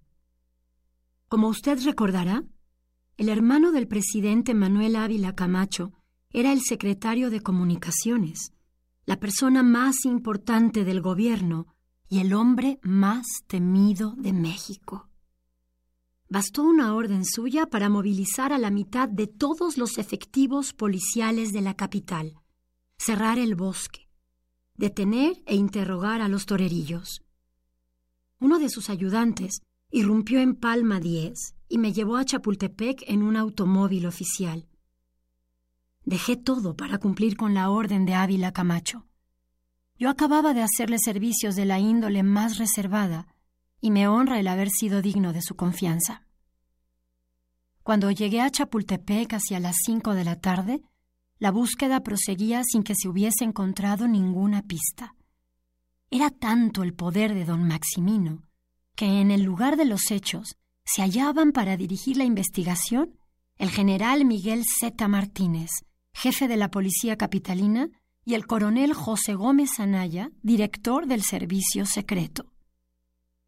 Agentes y uniformados trataron, como siempre, de impedir mi labor. El ayudante dijo a los superiores el nombre de quien me ordenaba hacer una investigación paralela. Entonces me dejaron comprobar que en la tierra había rastros del niño, no así del hombre que se lo llevó. Descarga Cultura.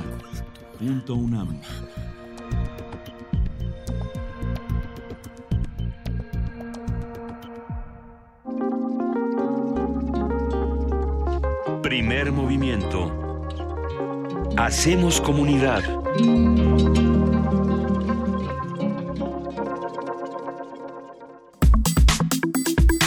Nota Nacional.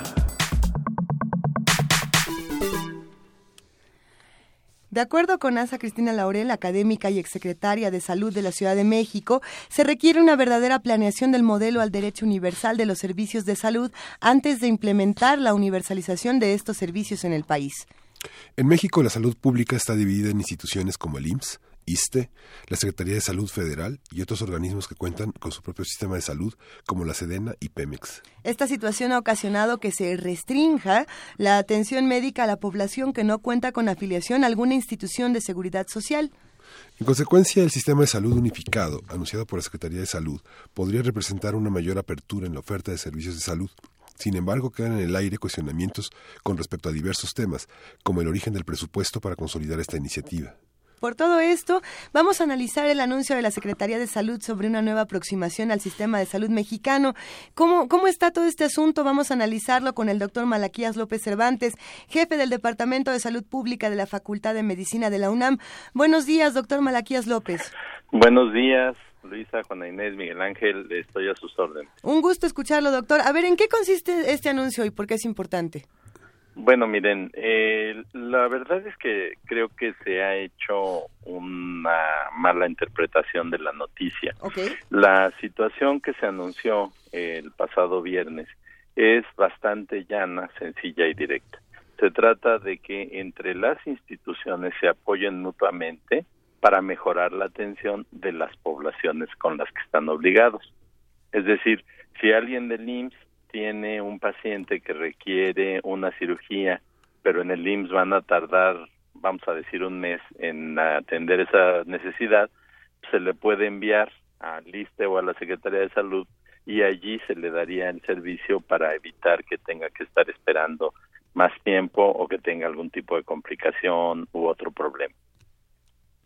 Pero la persona es afiliada a una institución y va y regresa a la institución a la que está afiliado.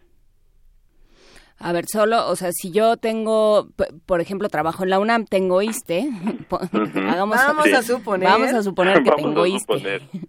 Y entonces voy a la clínica que me toca y me dicen aquí ese, no sé, un ultrasonido, una resonancia, lo que sea, este, no se puede hacer más que dentro de tres meses. Ajá. Hasta que le explote el apéndice, más o menos. Bueno, no, bueno, no. pongas en ese plan. pero pongamos que sí, ¿no? Enfermedades que cura el tiempo. Sí, sí, o las, sí, de alguna manera. Pero no. Entonces, a ver, vaya usted mejor a eh, en, la, en la clínica no sé qué del IMSS, ahí sí tienen espacio, entonces me mandan ahí. Ajá. Pero mi médico sigue estando en el ISTE. Sí, exactamente por ahí va la idea. Eh, existe alrededor, bueno, a través del país una serie de recursos y capacidad que no se está utilizando plenamente y entonces la idea pues es que se empiece a utilizar mejor para beneficio de la población sin que se pierda la afiliación de origen que en este momento tiene la gente. Esto por supuesto tiene un trasfondo eh, entre otras cosas de carácter sindical no es fácil unificar los servicios para que la ciudadanía simple y sencillamente vaya al que le resulte más cercano y conveniente, porque atrás pues hay muchos intereses, diferencias de financiamiento, pero sobre todo diferencias de carácter laboral. Entonces, lo que se ha hecho aquí es negociar con los diversos actores para decirles, si ahorita tú estás haciendo la mitad de lo que podrías hacer, bueno, pues caray, puedes aumentar el número de acciones que desempeñas todos los días sin que sea un trabajo extraordinario y con eso favorecer a la población que en otro punto de la misma población pues carece de un servicio. A ver, no, no es fácil definitivamente unificar los servicios, pero ¿qué tan fácil es o no unificar la información para acceder a ellos? Porque creo que ahí hay una confusión. ¿Que tuvieras un único expediente? Eh, no lo sé, los usuarios siempre están un tanto, estamos un tanto confundidos y, también ahí hay algo que tendría que tratarse, doctor Malaquías López. Por supuesto, mira, eh, atrás de este acuerdo existe un sistema de información muy acotado, muy preciso, que tiene que ver exactamente con quién está siendo enviado, para qué, cuándo, por quién lo están, eh, está siendo enviado, de manera tal que haya una forma de compensación de los recursos que se están consumiendo. Las instituciones, particularmente las de seguridad social, tienen un fondo para poder subrogar servicios. y a veces los mandan a servicios privados. La intención aquí es que ese dinero que ya se tiene, que se está usando de todas maneras para subrogar, se pueda aplicar a pagarle a otra institución que es la que va a prestar el servicio. Es un intercambio público-público.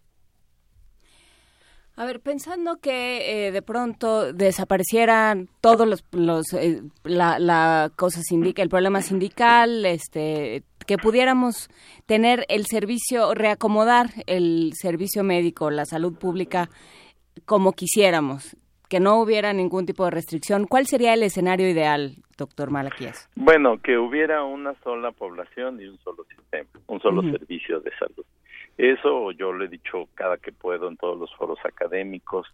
Eh, lo que hace 70 años parecía razonable en vista de las condiciones que en ese momento tenía el país y que fue la configuración del IMSS y más adelante del ISTE y de otras instituciones, pues ahora, ahora resulta un error, ahora resulta un argumento que subdivide incluso dentro de la misma vivienda a una familia y que a unos les toca ir para acá y a otros les toca ir para allá, eso es absurdo.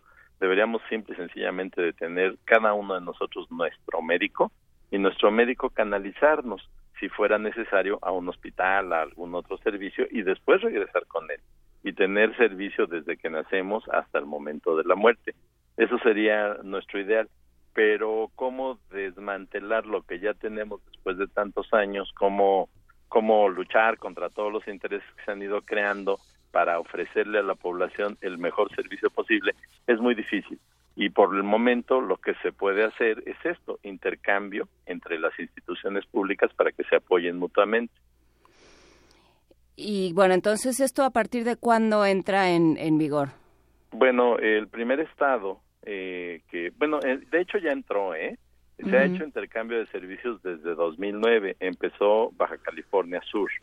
Y allí ha sido un poco más fácil porque como no había muchos establecimientos de todas las instituciones, pues fue relativamente sencillo decir, bueno, tú tienes aquí manera de atender a la gente, atiende a la mía y yo te transfiero lo que pueda para compensar el, el costo del servicio. Hay 11 estados que ya han estado de una forma u otra intercambiando servicios entre las instituciones públicas, pero el primero que lo va a hacer formalmente a partir del viernes es el estado de San Luis Potosí. Allí se va a firmar esta semana ya el convenio que permite que vayan y vengan los pacientes y que entre las instituciones se paguen las compensaciones correspondientes a 715 intervenciones que han sido acordadas hasta el momento. Cu- Cuando nos echamos un clavado a las redes sociales y observamos un poco más de esta noticia, eh, hay una palabra que da vueltas en muchísimos de los portales y es la palabra privatización. ¿Por qué se está hablando de privatización cuando hablamos de un sistema de salud unificado, doctor? Bueno, habría que preguntarle a los que lo dicen. Yo creo que esa ha sido una de las eh, expresiones de mala intención que ha habido de parte de algunos sectores, que cuando se utilizó el concepto de universalización el año pasado, empezaron a decir que eso era una privatización. Pues la verdad, yo creo que se lo sacaron de algún rincón oscuro del cerebro, porque nunca se utilizó la palabra privatización. Y esto no podría ser más público, esto es intercambio entre las instituciones públicas. Este es un intercambio público-público, no tiene un solo eh, aspecto de privatización ni un centavo de privatización. Un ejemplo de eso es esta declaración que también había hecho el doctor Narro sobre eh, la criminalización que el presidente Trump había hecho de la migración y la previsión de atender a muchos de los migrantes que van a, que están regresando como deportados, ¿no? Sí, eh, lo ha dicho varias veces ya el doctor Narro, eh, fue un problema que incluso ha motivado que ya se deje de estar hablando de universalización, porque se satanizó tanto la idea de la universalización bajo esta noción de que se trataba de privatizar, que ya mejor nos hemos dedicado a hablar de intercambio de servicios y punto.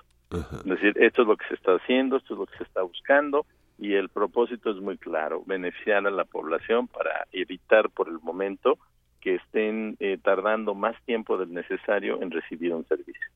Ahora se, ref- se reafilian 12 millones de mexicanos al Seguro Popular. ¿Esto tiene que ver también con esa medida? Bueno, eh, de hecho en el Seguro Popular hay más de 50 millones. De 12 se está hablando la afiliación de estudiantes Sí. que todos los estudiantes universitarios tengan opción de, de estar afiliados. Este es el caso del IMSS, para que durante sus estudios pues, tengan una garantía de que pueden ser atendidos en caso de necesidad. Sí, eh, lo que hay que preguntarnos es si va a haber, si hay suficiente, suficientes medicamentos, suficientes médicos, eh, suficiente capacidad del, del sistema de salud pública para atender esto. Esta es una medida, pero, pero ¿va a ser suficiente? Mira, esa es una pregunta que está presente todo el tiempo. ¿Se puede garantizar que se va a tener cualquier cosa en cualquier lugar, en cualquier momento, para cualquier persona, para cualquier necesidad? La respuesta es no. En ningún lugar del mundo se puede tener todo en esa forma. ¿Hay algún Pero, país donde, se- desde donde sí se pueda? ¿O donde se haya dado un ejemplo sepa, interesante? Ok. Que yo sepa, no. Pero todos los países batallan por tratar de resolver lo más pronto posible las necesidades de las personas. En México, con mucha razón, se hace eh, pues una, una noticia el Ajá. hecho de que de pronto no se tiene la capacidad de atender a alguien en un lugar. No sé, recuerdo hace unos años que en Oaxaca una mujer tuvo un parto en el, la entrada del hospital porque no la ingresaban. Sí es cierto, hay insuficiencias, pero la única manera de tratar de resolver las insuficiencias es tratar de ser más eficientes utilizando lo que se tiene. Se, ha, se han hecho algunos avances. El IMSS ha estado buscando mejorar los precios que consigue en las licitaciones de medicamentos y todo lo que se puede ahorrar se aporta de nuevo a comprar mayores cantidades de medicamentos. Y se trata pues de, de distribuirlos lo más oportunamente posible, pero hay cuellos de botella en todas las instituciones y hay lugares, particularmente los más remotos, donde sí es muy frecuente que se carezca de algún recurso. Pero bueno, esto es lo que se puede lograr por el momento con lo que se tiene. Hay que luchar por incrementar los recursos, por mejorar los servicios y por tratar de, de llegar a un equilibrio. Miren, eh, la Secretaría de Salud tenía decenas de miles, sin mal no recuerdo como 80 mil personas contratadas por el Seguro Popular por honorarios, es decir, sin plaza. Estas personas fueron regularizadas en los últimos dos años. Ya se les dio una plaza, ya tienen todos los beneficios que la ley ofrece, pero ahora quieren trabajar nada más en la mañana y nada más en las unidades que están en las, en las poblaciones más grandes. Ya no se quieren ir ni a los turnos vespertinos, ni nocturnos, ni fin de semana, ni a lugares más remotos. Entonces, pues otra vez se queda la población sin atención. Y allí hay que negociar de nuevo con los sindicatos, ¿no? No se vale que regularizando a los trabajadores esto perjudique a la población que están dando, que están sirviendo. Eh, que ahí sería interesante, lo dice, lo, lo mencionan en Twitter, hablar sobre la subrogación de servicios a empresas privadas, porque ya hay una serie de estudios y de análisis que se hacen en laboratorios privados. Mira, ¿O hoy no? se hacen, Antes del acuerdo ya se hacen. Particularmente un comprador en todo el país es Pemex. Ellos tienen personal en derechohabiente en todo México, pero no tienen servicios en todo México. Entonces, tradicionalmente han sido compradores de servicios en el sector privado. En el marco de este acuerdo, Pemex está buscando comprarle a las instituciones públicas en lugar de comprar a los privados y disminuir esto. Tradicionalmente, desde hace décadas, el IMSS también lo ha hecho. Donde no tenía servicio, pues le compraba al que encontraba para que la población pudiera recibir atención. A eso me refiero con las bolsas de subrogación. Estas han existido desde hace mucho tiempo en las instituciones de seguridad social, pero ahora la intención es que le compren a las propias instituciones públicas en lugar de seguir comprando en el mercado privado. O sea, en lugar de, de que quien subsane esa ausencia de Pemex en un determinado territorio sea un privado, que sea un, una parte Un- del mismo una sector institución público. pública. Así es, de manera tal que los recursos pues están reentrando en el sistema de atención pública. ¿Y cómo se Hay va? que buscar. Sí, dime. No, es que me pregunto cómo se va a tejer la red para que si a mí me hacen un estudio en una clínica, en un, en un centro de salud que está a la vuelta de mi casa, cómo va a llegar hasta mi, hasta mi, donde está mi expediente. Bueno, mira, ahorita lo que se tiene disponible es un sistema de registro de formatos. Se llena el formato y tú llevas y traes el formato, pero está a punto de liberarse un sistema electrónico que la idea es que ese corre en todas las instituciones y ellos reciben a través del sistema electrónico la información de cada persona, los resultados, etcétera, para, para tratar de disminuir las molestias al usuario de decir tengo que regresar por mis resultados y luego venir a traerlos acá. De todas maneras, eso ya se puede enviar por correo electrónico, pero ahora va a haber un sistema de, de información electrónico específicamente diseñado para este servicio. Doctor Malaquías, ¿dónde podemos encontrar más información de todo este asunto? Aquí eh, los que nos escuchan ah, están mandando eh, toda clase de preguntas, algunas que precisamente también se siguen refiriendo a estos temas. Si quieres, mi correo electrónico, yo ya no estoy ahorita trabajando como estaba de tiempo completo, como anunciaron ustedes en la Facultad de Medicina, yo ya estoy en la Secretaría de Salud y precisamente este convenio depende de mi oficina. Ah. Entonces les puedo dar mi, mi correo electrónico en esa oficina es M. López Cervantes, M. todo López Cervantes. con minúsculas, pegadito, arroba, salud.gov.mx. Excelente. Bueno, yo, yo creo que muchos este, estaremos escribiendo algunas preguntas. Eh, por ahora vamos cerrando esta conversación. ¿Con qué nos quedamos? ¿Con qué reflexiones finales para seguir entendiendo de qué se trata este anuncio y para poder irnos eh, informando todos poco a poco? Pues mira, yo lo que te diría es que estamos empeñados en tratar de fortalecer el servicio público, tratar de dar una imagen de que somos más capaces, que somos más eficaces y más eficientes dentro del servicio público porque la población lo merece. El doctor Narro, ahí sí lo, lo recuerdo para toda la audiencia, ha insistido siempre en que la salud es uno de los grandes igualadores sociales. Y entonces dar un mal servicio pues es una forma de desigualdad intolerable para la población y tenemos que hacer lo que podamos por mejorar el servicio con lo que hoy tenemos. Bien. Pues bien, habrá que verlo y queda registrado el correo para que si tenemos algún, alguna duda, alguna inquietud, alguna queja, Al rato le escribo se la hacemos saber. Doctor Malaquías Pues López miren, Cervantes. Yo quedo a la disposición de ustedes, si gustan, periódicamente podemos estar eh, dando cuentas, rindiendo cuentas de qué estamos haciendo y qué estamos avanzando en este empeño que tenemos de fortalecer el sistema público de salud. Muy bien, doctor. Gracias. Muy Muchas amable. gracias. Órale, pues un saludo para todos. Día. Gracias por Gracias. invitarme. Adiós. Primer movimiento.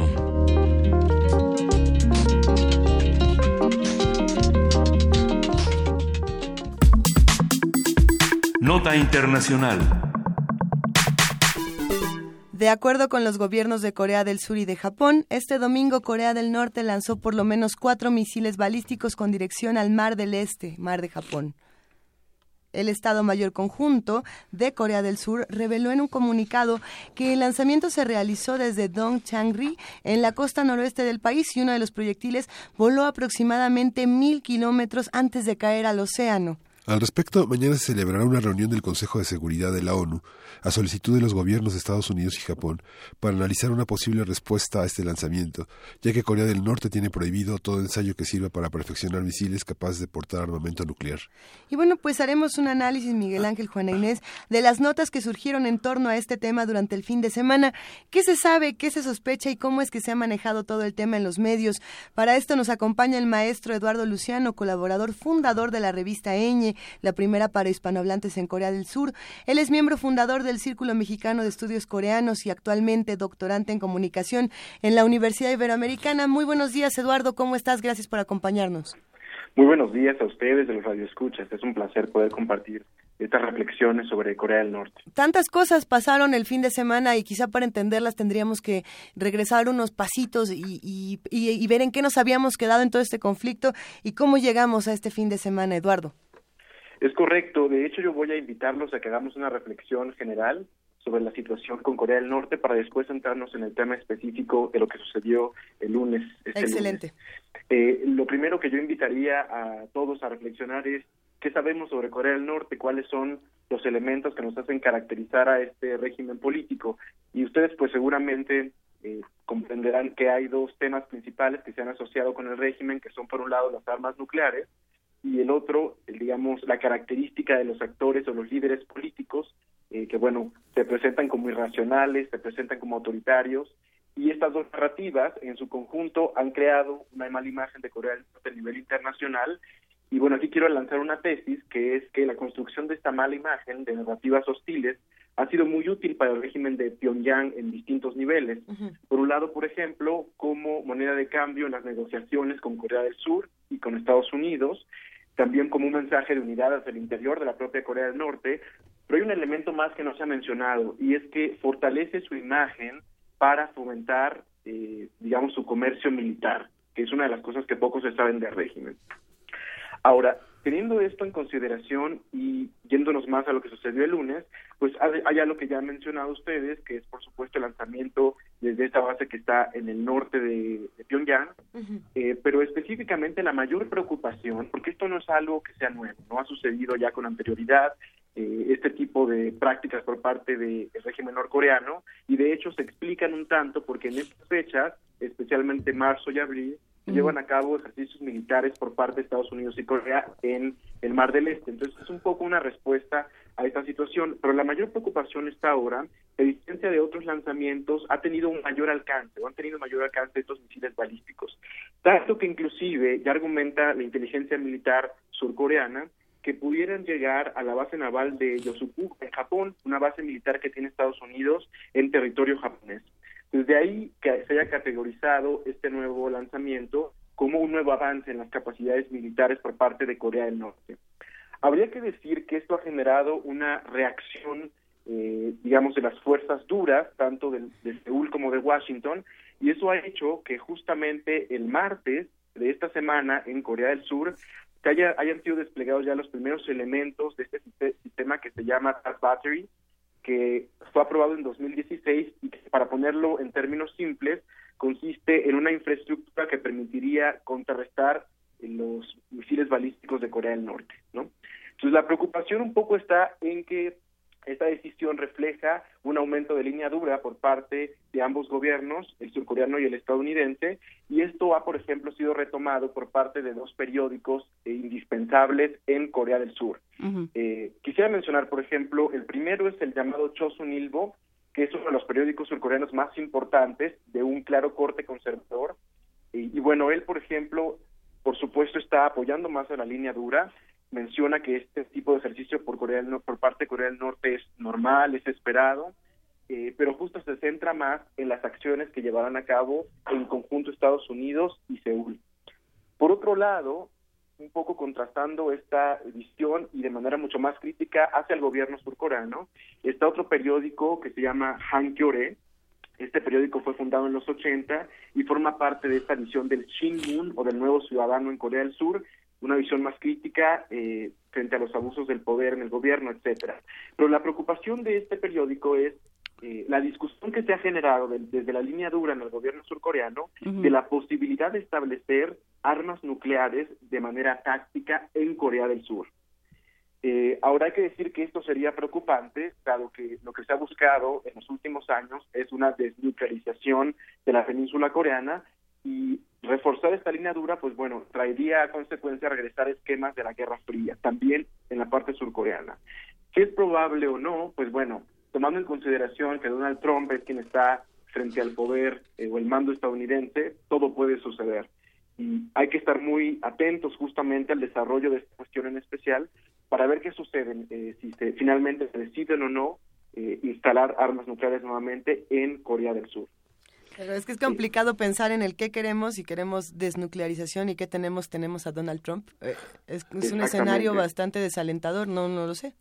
Es muy desalentador, pero también creo que hay que pensar que hay actores aquí que funcionan con mucha racionalidad. y Dentro de ellos está Corea del Norte, ¿no? Algo que mencionaba yo al principio es que por lo general se pinta al régimen norcoreano como un régimen irracional, pero de hecho ha tenido una política consistente llamada Yunjin, que un poco genera un binomio entre el desarrollo de las armas nucleares y el desarrollo económico.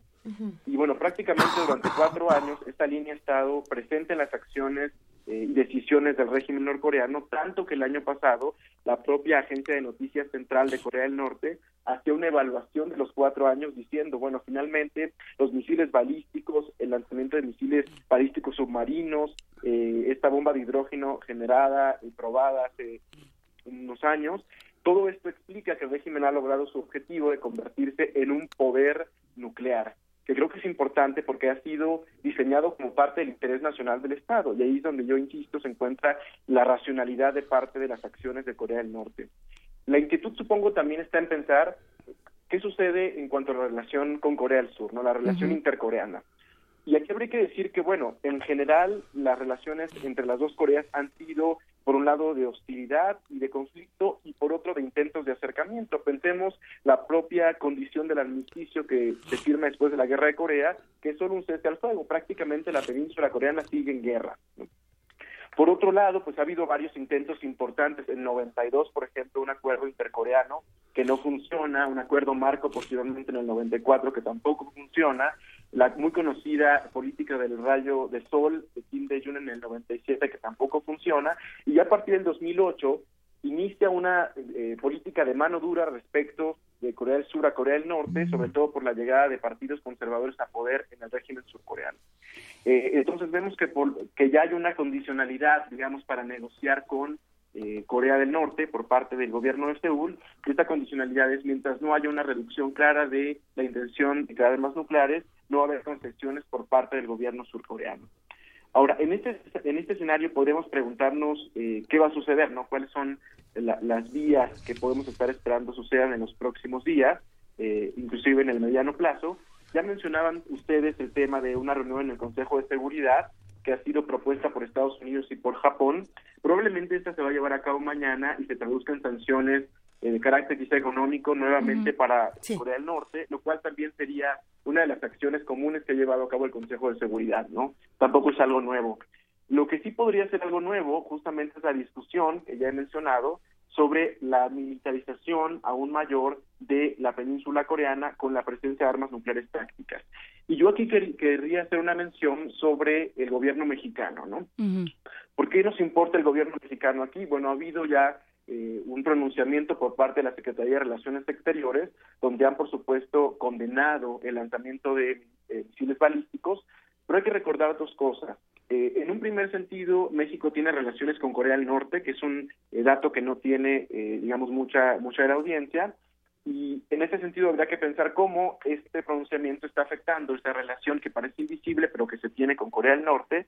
Y por otro, sería muy importante saber cuál eh, será la posición del gobierno mexicano si finalmente se decide tener armas nucleares en Corea del Sur, ¿no? Porque bueno, sabemos que hay una cercanía importante económica entre México y Corea del Sur, pero bueno, habrá que ver si también el gobierno mexicano es crítico, si será ese escenario. Eh, y finalmente, podría yo mencionar que hay otro tema que tiene que ver, como lo mencioné al principio, con el fortalecimiento de la imagen de Corea del Norte para fomentar su comercio militar. Algo que no se sabe es que hay una relación muy importante entre Corea del Norte y gobiernos africanos. Y lo que hace el gobierno, el gobierno de Corea del Norte es prácticamente vender armamento a estos países. Eh, mucho se ha hablado de cómo se genera, por ejemplo, el poder suave, este poder de atracción, ciertamente, eh, muy desde la visión estadounidense, de la cultura, se ha dicho, de la democracia, de los valores políticos, pero ¿qué pasa, por ejemplo, cuando un régimen como el norcoreano puede capitalizar la mala imagen que tiene y la fortaleza militar que se le está asignando, como ya dijimos, inclusive por parte de sus enemigos, para poder comercializar de manera militar con países que ven favorable esta imagen negativa ¿no? aunque parezca contradictorio que se está creando a propósito del lanzamiento de misiles balísticos y en general eh, la política armamentista de Corea del Norte. A ver, es que sí, entran, acabas de poner como 18 temas sobre la, mesa, Eduardo Luciano. Eh, y aquí a mí lo que me llama la atención, aprovechando que hablabas de medios, es qué sucede con el ruido. Se genera muchísimo ruido cada vez que se habla de Corea del Norte. Hasta Obama ya salió en la discusión. Obama ya salió en la discusión. Este, ahorita están en un en un intercambio bastante ríspido con Malasia porque eh, porque eh, eh, con toda la investigación de Kim Jong, del asesinato de Kim Jong Nam, entonces ya se supone que ya no dejan salir a los a los ciudadanos malayos de eh, de Corea del Norte, como tampoco dejan salir a los norcoreanos de Malasia. Digamos, hay un, estamos en una, en una tesitura mediática en la cual se puede decir lo que sea de Corea del Norte y, y no pasa nada, digamos, se, se, cree cualquier cosa de Corea del Norte. ¿Qué, qué medios revisar, además de estos que tú, que tú hablabas, ¿no? este par de, de periódicos de Corea del Sur, eh, qué medios puede, qué, qué medios funcionan? Bueno, eso es una pregunta que habría que eh, responderla con cuidado, ¿no? uh -huh. porque cualquier medio, por supuesto, tiene en algún momento cierta agenda detrás eh, del tipo de noticias que emite. Eh, habría que, por ejemplo, eh, que checar, por supuesto, el New York Times, porque lo que hacen, por ejemplo, ahí en el caso de Corea del Norte es rescatar mucho la posición oficial del gobierno estadounidense. Uh -huh. Entonces, si se quiere, por ejemplo, revisar cuál es la posición del gobierno estadounidense, este me parece que sería el periódico al cual uno se podría acercar. Sí. Eh, ahora, visiones críticas sobre el tema norcoreano es muy difícil encontrarlas a nivel mediático. Por lo general hay una misma línea que son estos eh, dos elementos que, que ya mencionaba yo al principio que marcan la agenda mediática, que es retratar a Corea del Norte como la amenaza inclusive como eh, aquel miembro que no pertenece legítimamente a la comunidad internacional. Sí. Que esto sería muy interesante verlo y yo hace algún tiempo eh, analicé inclusive no solo a nivel mediático, sino por ejemplo en nuestro caso particular en México, en el Congreso mexicano, y encontraba yo ahí justo que se repiten básicamente estos modelos que en los uh -huh. medios también se generan a partir de Corea del Norte. Eh, no, es, no es muy complicado, digamos, eh, descubrir que esta línea traza por lo general a todos los medios, ver a Corea del Norte como una amenaza. Yo creo que uno de los periódicos más críticos, sin duda, como ya he mencionado, es el Hankyoreh, y si se quiere una visión crítica de lo que sucede respecto a este tema, me parece que ese sería el primer periódico que habría que consultar. Nos preguntan precisamente dónde lo podemos consultar, dónde podemos consultar los dos periódicos que mencionabas al principio de la conversación para los que nos acompañan en redes sociales. Bueno, afortunadamente eh, los dos periódicos se encuentran a nivel digital, es decir, los pueden consultar en internet sí. y tienen ambos versiones en inglés. Ah, excelente. Y si hay alguien que habla, por supuesto, coreano, también están las versiones en coreano, pero la ventaja de estos dos en específico es que tienen toda una plataforma también condensada con textos y noticias en inglés. Hay otra pregunta interesante que nos lanzan en redes sociales y es eh, la construcción de villanos que tenemos en, en, el mundo últimamente, precisamente hablando de, Corea del Norte y también hablando de Rusia, de cómo estamos construyendo estos dos uh, archienemigos para el mundo o no. Eh, ¿Tú cómo, cómo ves este punto, Eduardo Luciano?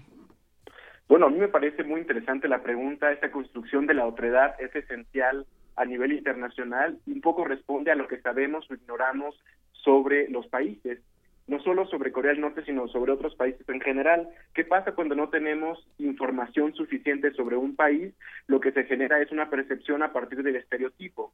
¿Y cuál es el estereotipo? Justamente el que se transmite a partir de los medios, en mayor medida con Corea del Norte, porque es lo que tenemos acceso. Eh, entonces, yo creo que si hay una construcción acerca del otro, del otro villano, que es justamente en este caso Corea del Norte, uh -huh. pero un poco surge a partir de no conocer suficientemente al régimen, no solo al régimen norcoreano, que es otra cosa. A ver, Corea del Norte, si lo pensamos desde la lógica del Estado-Nación, es mucho más allá, o va mucho más allá que los líderes y el gobierno. Hay también dinámicas culturales, hay también relaciones a nivel social, eh, hay también eh, expresiones artísticas, etcétera me parece que si nos acercáramos un poco más a ello, podríamos darnos cuenta de que hay otra Corea del Norte latiendo o que hay varias Coreas, Coreas del Norte dentro de la propia Corea del Norte que coexisten y que no son necesariamente el líder y las armas nucleares y los misiles balísticos. Pues bueno, lo seguiremos, lo seguiremos platicando, iremos a, a estos medios. Muchísimas gracias. Eh, Eduardo Luciano, colaborador de la revista Eñe, la primera para hispanohablantes en Corea del Sur, y fundador del Círculo Mexicano de Estudios Coreanos. Gracias por estar con nosotros esta mañana. No, al contrario, gracias y buen día. Buen día. Y bueno, seguiremos investigando qué es lo que está pasando en Corea del Norte, en Corea del Sur. Vamos a hablar también de la información que nos proporcionan nuestros amigos de Radio UNAM. Tenemos precisamente una nota aquí. Disminuyó nuevamente la inversión fija bruta integrada por el gasto en construcción, maquinaria y equipo, que en 2015 registró un crecimiento de 4% y el año pasado llegó solamente al 0.4%. Todos los detalles los tiene nuestro compañero Abraham Menchaca. Vamos a escucharlo. La inversión fija bruta, integrada por el gasto en construcción y maquinaria y equipo, creció 0.4% en 2016, mientras que en 2015 tuvo un avance anual de 4.2% y en 2014 de 3%. Para el doctor Armando Sánchez, académico del Instituto de Investigaciones Económicas de la UNAM, la debilidad que se observó en el gasto en construcción obedece en parte a la contención al gasto en obra pública y a la reducción de presupuestos en áreas que ya se tenían programadas por parte de las firmas constructoras.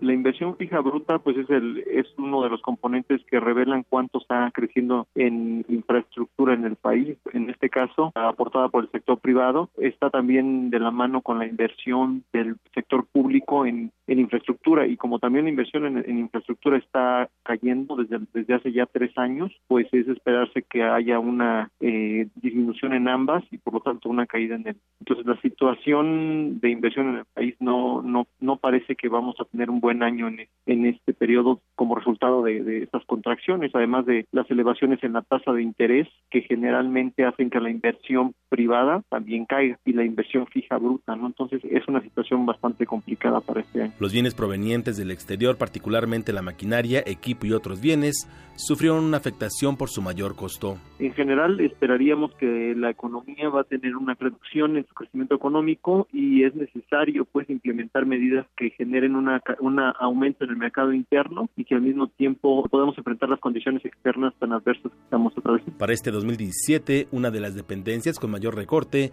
será comunicaciones y transportes, con 26% menos de recursos para la construcción de infraestructura. Para Radio UNAM, Abraham Menchaca.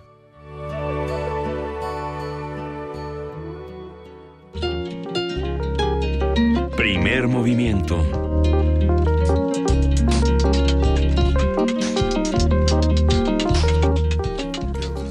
8 de la mañana con 51 minutos, Miguel Ángel Quemain, estamos aquí platicando precisamente de cómo construimos villanos aquí en nuestro país, cómo los construimos en otros países. Y bueno, yo creo que ya será un tema interesante. Desde la narrativa también se puede analizar de una manera bastante interesante, yo creo. Sí, fíjate que bueno, fue muy interesante la conversación con este con el maestro Eduardo Luciano. Ajá. Y hay varias cosas que nos acercan a la literatura coreana. Eh, yo tuve oportunidad de he tenido oportunidad en la vida de estar cerca de algunos escritores coreanos, pero hay, hay algunos thrillers, el thriller de suspenso que hubo en 2003, Yang Hong Jeong, que se convirtió en un éxito este después de este de esta primera película coreana que fue todo un, todo un, todo un éxito, que fue semejante a lo de Star Wars, que es Shiri, que fue superior a Matrix y a Star Wars, que es un complot, es un, es un golpe de Estado que se va a desarrollar en Seúl y que ha, ha generado toda una serie de, de, de cine Ajá. que es muy importante en Corea y que unifica las dos Coreas, porque finalmente, por ejemplo, Old Boy de Chan Wook Park hace- fue, una, fue uno de las... Un película, Sí, no, no, su no. super sí. película que, que fue premiada en el gran jurado del cine de del, del Festival Cine de Berlín. Ajá. Y La mujer es el futuro del hombre, de Hong Sang-soo, que también es otra película que ha sido premiada en esa, en esa órbita, que es, ha sido muy importante, y que en 2006 también se lanzó The Lake House, que es otro de los este, hit- hits de la, de la cultura coreana. Es muy importante también señalar el esfuerzo que ha hecho un escritor, un traductor, que es Alejandro Senker, que ha publicado cerca de son ya como 15 libros eh, de distintos cuentistas en coreano. Esta, estos los pueden cons- cons- conseguir en ediciones El Ermitaño. Es muy fácil encontrarlo en internet. Y están las fichas muy completas de los autores. Muchos de ellos nacidos en, los, en el 42, pero hay muchos autores nacidos en los 50 y 60 Excelente. que sí reflejan el desarrollo de esta de este mundo después de los 50, ¿no? Después del 53, eh, como comentaba este Eduardo Luciano, no se ha curado esa herida de la dicotomía entre las dos Coreas y creo que este él es un experto, pero eh, yo he leído en distintos espacios cómo hay una nostalgia por el mundo rural que se perdió, por esta, por esta Corea totalmente industrializada y, potente, pero que mucha gente nacida en esos años, que todavía vive, este, la sociedad coreana es longeva a pesar de, de, todas las dificultades que ha tenido en el ámbito rural con las enfermedades infecciosas y todas las tragedias que pasan en lugares donde no hay muchos recursos, ha desarrollado una literatura muy interesante, muy cercana a la mexicana, muy legible en ese sentido, y que, y que hay cerca de 15 libros que vale la pena leer. El huésped, La razón de las irrazones, Ya queda poca luz. Son nombres en coreano que para mí están como en chino, pero que son autores, este, no sé, muy, muy, muy conocidos. No sé, Sun Ok Kong, por ejemplo, es uno de los autores conocidos. Este, Kim Chang-won, también este, Kim Chae-won, que es un autor también muy conocido, que está hasta en los estudios de, este, de análisis del Colegio de México. Este, es un autor que, una autora que nació en 46, son, son eh, muy leídos en Estados Unidos, en Europa, en alemán, en francés, en inglés, y, tenemos también la fortuna de tenerlos en español porque los derechos de estos autores son muy accesibles, son muy fáciles de tener. Yo recuerdo una, una gran semana, un, gran mes dedicado a Corea en París, en Beaubourg, y me acuerdo que muchos editores franceses decían, si de los 25 autores que hemos placeado aquí en París se quedan seis, ya tenemos un acercamiento importante a la cultura coreana en, en, Francia. Pues qué maravilla. Vamos a compartir todos estos autores, si te parece bien, porque tú, vienes al más hay, armado. Hay un libro, hay un libro de, de Hyo Seok que son nueve cuentos, son nueve cuentos que son la Corea rural, un poco esa Corea que el mes dado Luciano decía que ya se perdió, pero rural un poco como, como los cuentos del llano en llamas, o sea, una Corea este una, una Corea muy importante que, que, sigue viva en el archipiélago malayo y que es la punta de lanza de muchos significados en la cocina, en la sexualidad, en toda la antropología que se tiene de ese, de, ese horizonte tan lejano a nosotros. ¿Cómo se llama este libro una vez más? Se llama Cuando florece el Alforfón de Hyo Seok Lee y está en ediciones El Ermitaño. Excelente. Para conseguirlos todos, vamos a compartir toda esta información en redes sociales. Vale 130 pesos. Hay, nomás, hay nomás para que usted se ponga a leer un poco de, de lo que ocurría en esta Corea rural y bueno, también para compararla con la literatura mexicana, que es un ejercicio, como bien dice Miguel Ángel Quemain, riquísimo. Vamos a escuchar un poco de música para seguir platicando de todas estas cosas. Más recomendaciones de Ricardo Peláez. Un abrazo para Ricardo Peláez y estos son Los Lobos. Hola, continuamos con las sugerencias musicales para esta mañana. César Rosas es el integrante inconfundible de la banda Los Lobos, a quienes hemos estado escuchando el día de hoy, el de las gafas negras, y es además una de las voces principales y el responsable de la guitarra, de esos potentes solos de guitarra. En 1999 sacó un disco solista, Soul Disguise. De ese mismo disco escucharemos Struck, golpeado. Este es César Rosas. two, a one, two.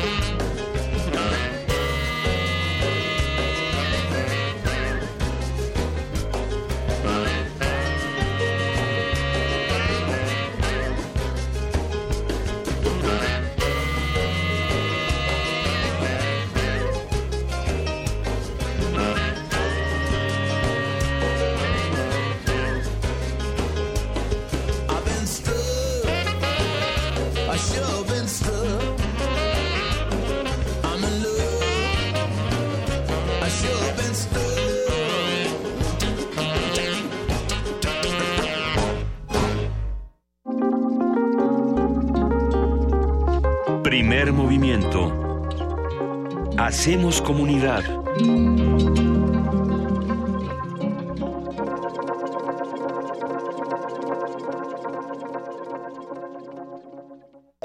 Corte informativo.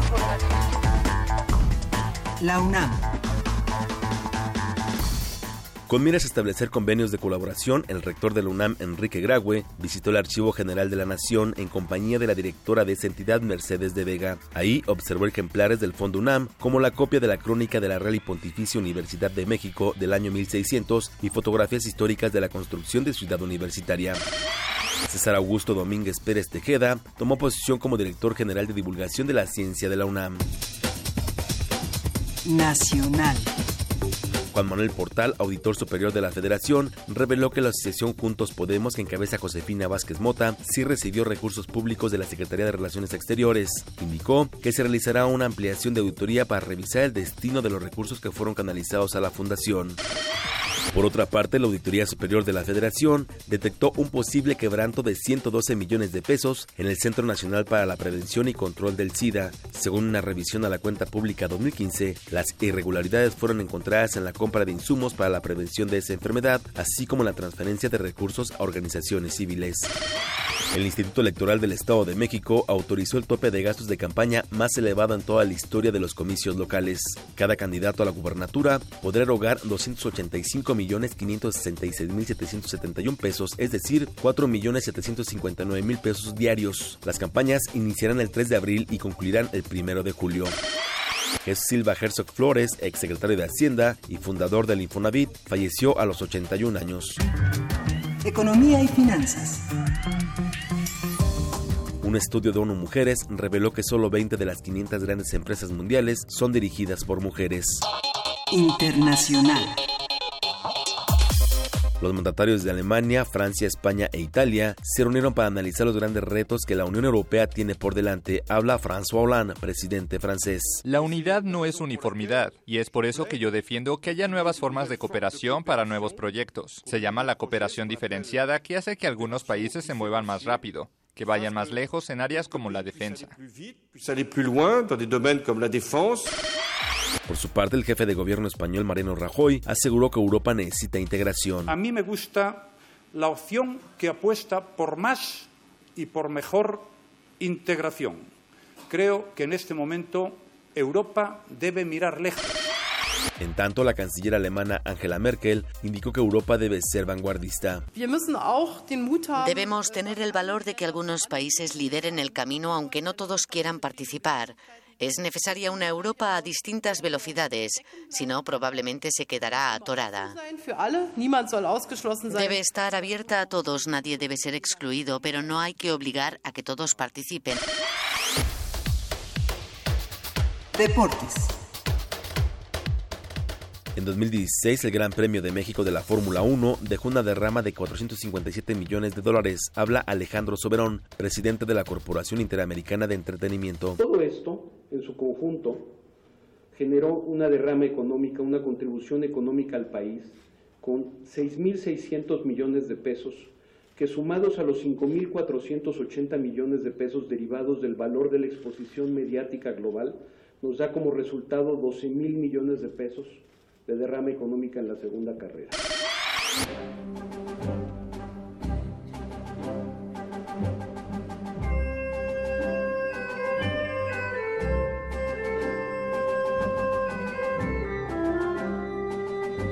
Un día como hoy.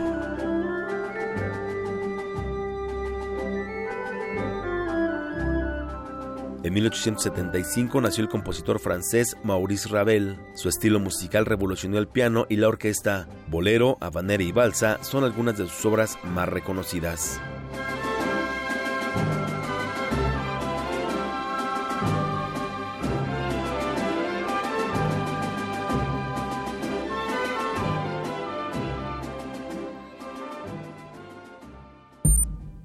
Escuchas XEUN. Radio UNAM.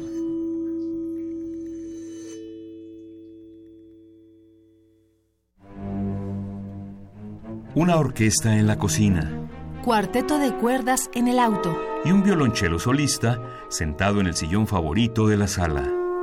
Orquesta Filarmónica de la UNAM. Desde la sala Nezahualcóyotl. Escucha los conciertos los domingos al mediodía. Desde la comodidad de tu casa. 96.1 FM. Radio UNAM.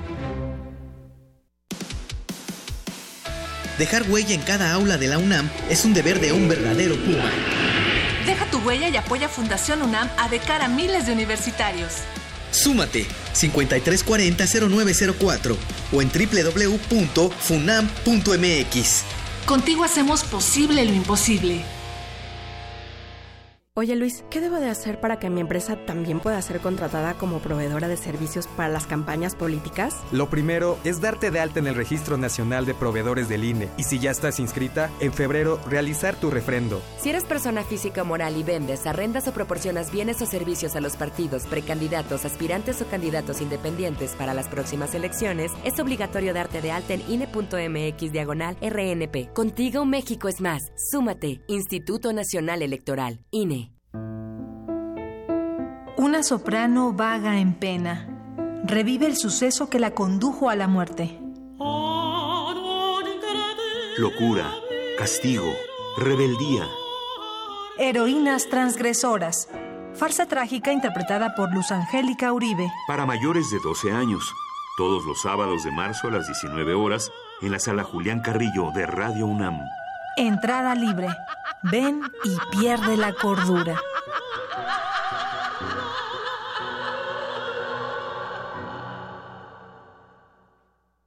En una habitación de Chester Square, Londres, Mary Shelley pasa sus últimas horas de vida enfrentándose al tiempo, su imaginación y el monstruo que ha creado.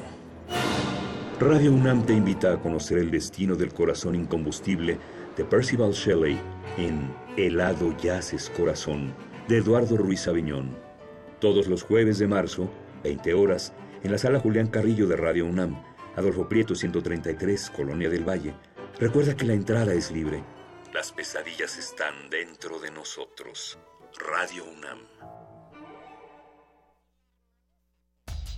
Continúa abierta la magna exposición Francisco de Goya, único y eterno, en el Museo Nacional de San Carlos. La muestra está conformada por más de 125 piezas, entre óleos y grabados tanto de Francisco de Goya como de autores contemporáneos y otros relacionados con su obra, nacionales e internacionales. Francisco de Goya, único y eterno, Museo Nacional de San Carlos, Avenida Puente de Alvarado número 50, Colonia Tabacalera, Ciudad de México.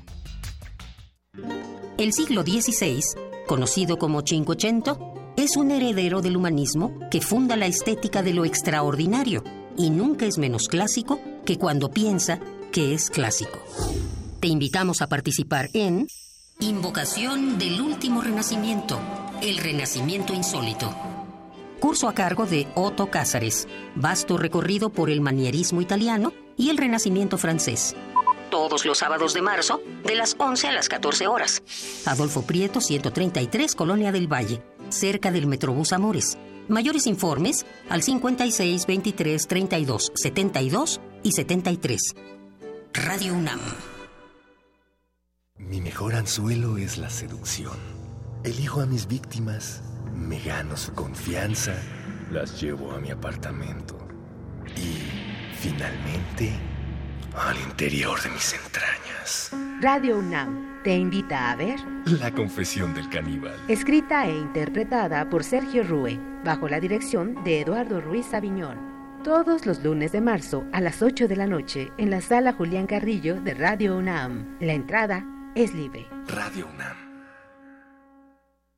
En 1976, la inconformidad se volvió estridencia. La rebeldía, un lenguaje de protesta. Llega a México la exposición Punk, sus rastros en el arte contemporáneo. Más de 40 artistas nacionales e internacionales exponen alrededor de la influencia de este movimiento en el arte contemporáneo. Museo Universitario del Chopo, hasta el 26 de marzo. Más información en www.chopo.unam.mx. Primer movimiento. podcast y transmisión en directo en www.radiounam.unam.mx.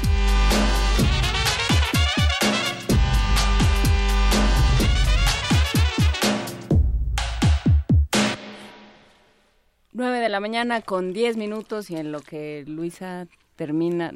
Estoy haciendo precisamente una traducción del coreano al español. En, lo que Luisa termina de preparar su mochila para del domingo en la noche para leer la poesía necesaria, vamos a una nota de la UNAM. Para finales de 2017, la UNAM contará con una planta de producción de biodiesel en Ciudad Universitaria, misma que ayudará a disminuir los índices de contaminación en el Valle de México. Nuestro compañero Jorge Díaz nos ofrece más detalles. La UNAM trabaja en la producción de combustibles menos contaminantes que ayuden a disminuir los índices de contaminación en el Valle de México. Uno de ellos es el biodiesel, que se puede fabricar mediante el uso del aceite comestible que desechan los casi 2.000 restaurantes que existen solo en la Ciudad de México. La doctora Alejandra Castro González, académica de la Facultad de Ingeniería de la UNAM, explicó que existen diversos prejuicios por consumirlo. Primero, las enfermedades que se pueden originar el crecimiento del hígado y riñones, enfermedades cardiovasculares y la obesidad entre niños y adultos. Sin embargo, a diario se desechan entre 80.000 y 100.000 litros de aceite de cártamo, soya, maíz y girasol, entre otros, que pueden contribuir a la producción de biodiesel, un combustible menos contaminante y que reduciría el CO2, detonante del efecto invernadero, factor que desencadena enfermedades respiratorias. Castro González indicó que la UNAM pronto contará con una planta productora de biodiesel y que será un modelo a seguir en todas las delegaciones de la Ciudad de México. Actualmente el, el está apoyando a la delegación Tlalpan y a la universidad para tener una planta de biodiesel aquí en Ciudad Universitaria y ser un modelo eh, para pues todos los demás delegaciones y para el país. Pero esto apenas está iniciando. El proyecto, eh, los recursos financieros se otorgaron hace un mes y por lo tanto pues eh, esto no es de la noche a la mañana. La planta estará aproximadamente a finales de este año. La investigadora mencionó algunos padecimientos por consumir aceite de desecho como el engrosamiento de venas y arterias, el bloqueo de las mismas por el colesterol y los triglicéridos.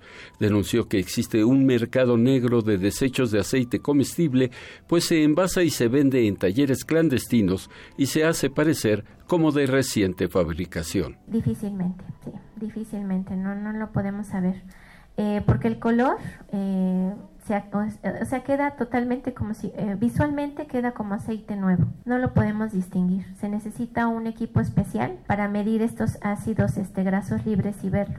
En otros países como Alemania y Holanda, la fabricación de biodiesel logró ya beneficios por los efectos en limpieza del aire que se respira. Para Radio UNAM, Jorge Díaz González.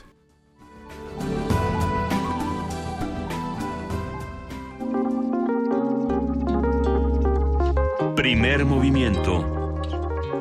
Hacemos comunidad.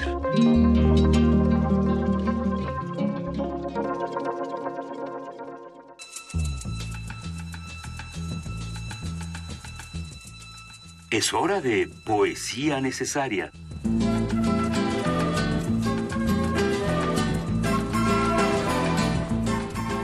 Y entonces, en este momento de poesía necesaria, decidimos buscar un poco de poesía coreana y en esta búsqueda que parecía muy compleja y que se, antojaba como difícil y larguísima, de pronto Miguel Ángel Quemain dijo, no, como ven que aquí está un blog maravilloso que acabamos de descubrir, muchísimas gracias Miguel Ángel, que se llama Literatura Coreana, así tal cual, literaturacoreana.blogspot.mx y todo está hecho, Miguel Ángel, por Cian Yajil Yáñez, que al parecer es una joven traductora, escritora que le entra a, todo, a todo este asunto, completamente sola. Sí, sí.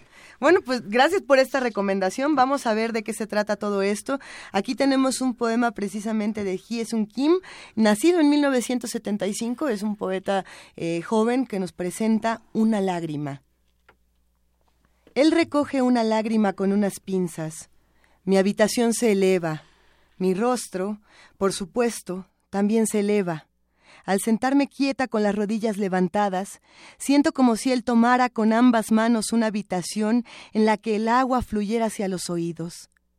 Él pone la habitación bajo el microscopio. Un ojo más grande que la habitación misma me observa desde arriba.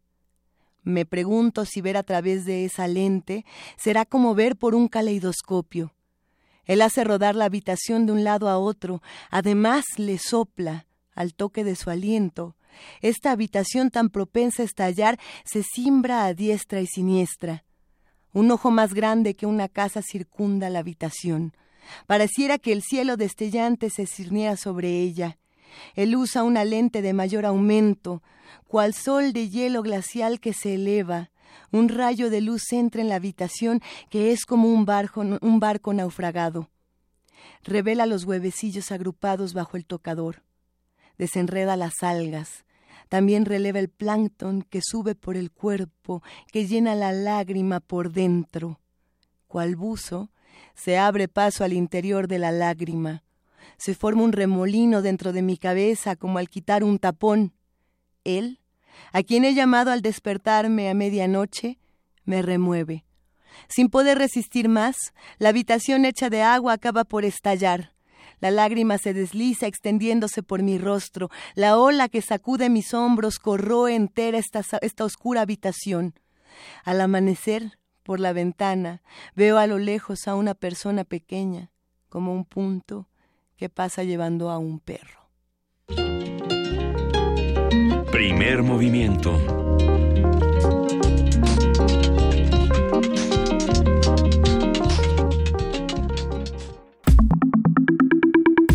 La mesa del día. Tras la llegada de Donald Trump a la presidencia de Estados Unidos, la tensión política entre este país y México ha incrementado, sobre todo por el tema de la posible construcción de un muro en la frontera entre ambos territorios. Sin embargo, la difícil situación migratoria que enfrenta el gobierno mexicano no se debe únicamente a su relación con el país del norte. También el creciente flujo de migrantes centroamericanos y el alto nivel de deportación en la frontera sur de nuestro país complica el panorama de migración. El año pasado, el presidente de México, Enrique Peña Nieto, expulsó más migrantes que el propio Barack Obama, quien se destacó como uno de los mandatarios más rígidos en materia migratoria. Por esto conversaremos sobre los retos que enfrenta nuestro país en su contexto, actual, en cada una de sus fronteras. ¿Qué debe hacer el gobierno? ¿Qué debe atender y cómo debería posicionarse ante los distintos gobiernos con los que tiene trato? Bueno, vamos a ver cómo, cómo es y cómo tendría que ser. Nos acompaña para ello el doctor Javier Urbano, investigador del Departamento de Estudios Internacionales de la Universidad Iberoamericana. Él también es coordinador de la maestría en estudios sobre migración, especialista en temas de cooperación internacional y conflictos internacionales. Muy buenos días, doctor Javier Urbano. Es un gusto volvernos a escuchar.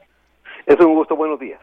Eh, ¿Qué es lo que está pasando en este momento con nuestras fronteras, eh, con todas las noticias que hemos escuchado eh, precisamente de, Donald Trump, pero también de nuestro mismo país y de Centroamérica? pasa, voy a plantear en, dos vertientes. Pasa lo que siempre ha pasado lamentablemente, sí que es un problema muy grave de gestión de fronteras, tanto en México como en Estados Unidos, en primer lugar, y había que tenerlo muy en cuenta. Es un tema que no es nuevo. Eh, donde está la novedad es el tipo, es el tipo de atención que están demandando las poblaciones migrantes. Me refiero a que eh, la política migratoria mexicana en lo particular es una política diseñada para el no retorno de migrantes está hecha para que eh, haya una sola movilidad definitiva y que estos migrantes no vuelvan. Ese es en primer lugar. Y en el caso de Estados Unidos hay una política migratoria que siempre ha priorizado el tema de la contención fronteriza, es decir, son temas que son viejos en, en términos de su existencia, pero novedosos en términos de las demandas que están generando estas nuevas poblaciones. Y me refiero a los procesos de integración, reintegración, que son inéditos en la política pública mexicana.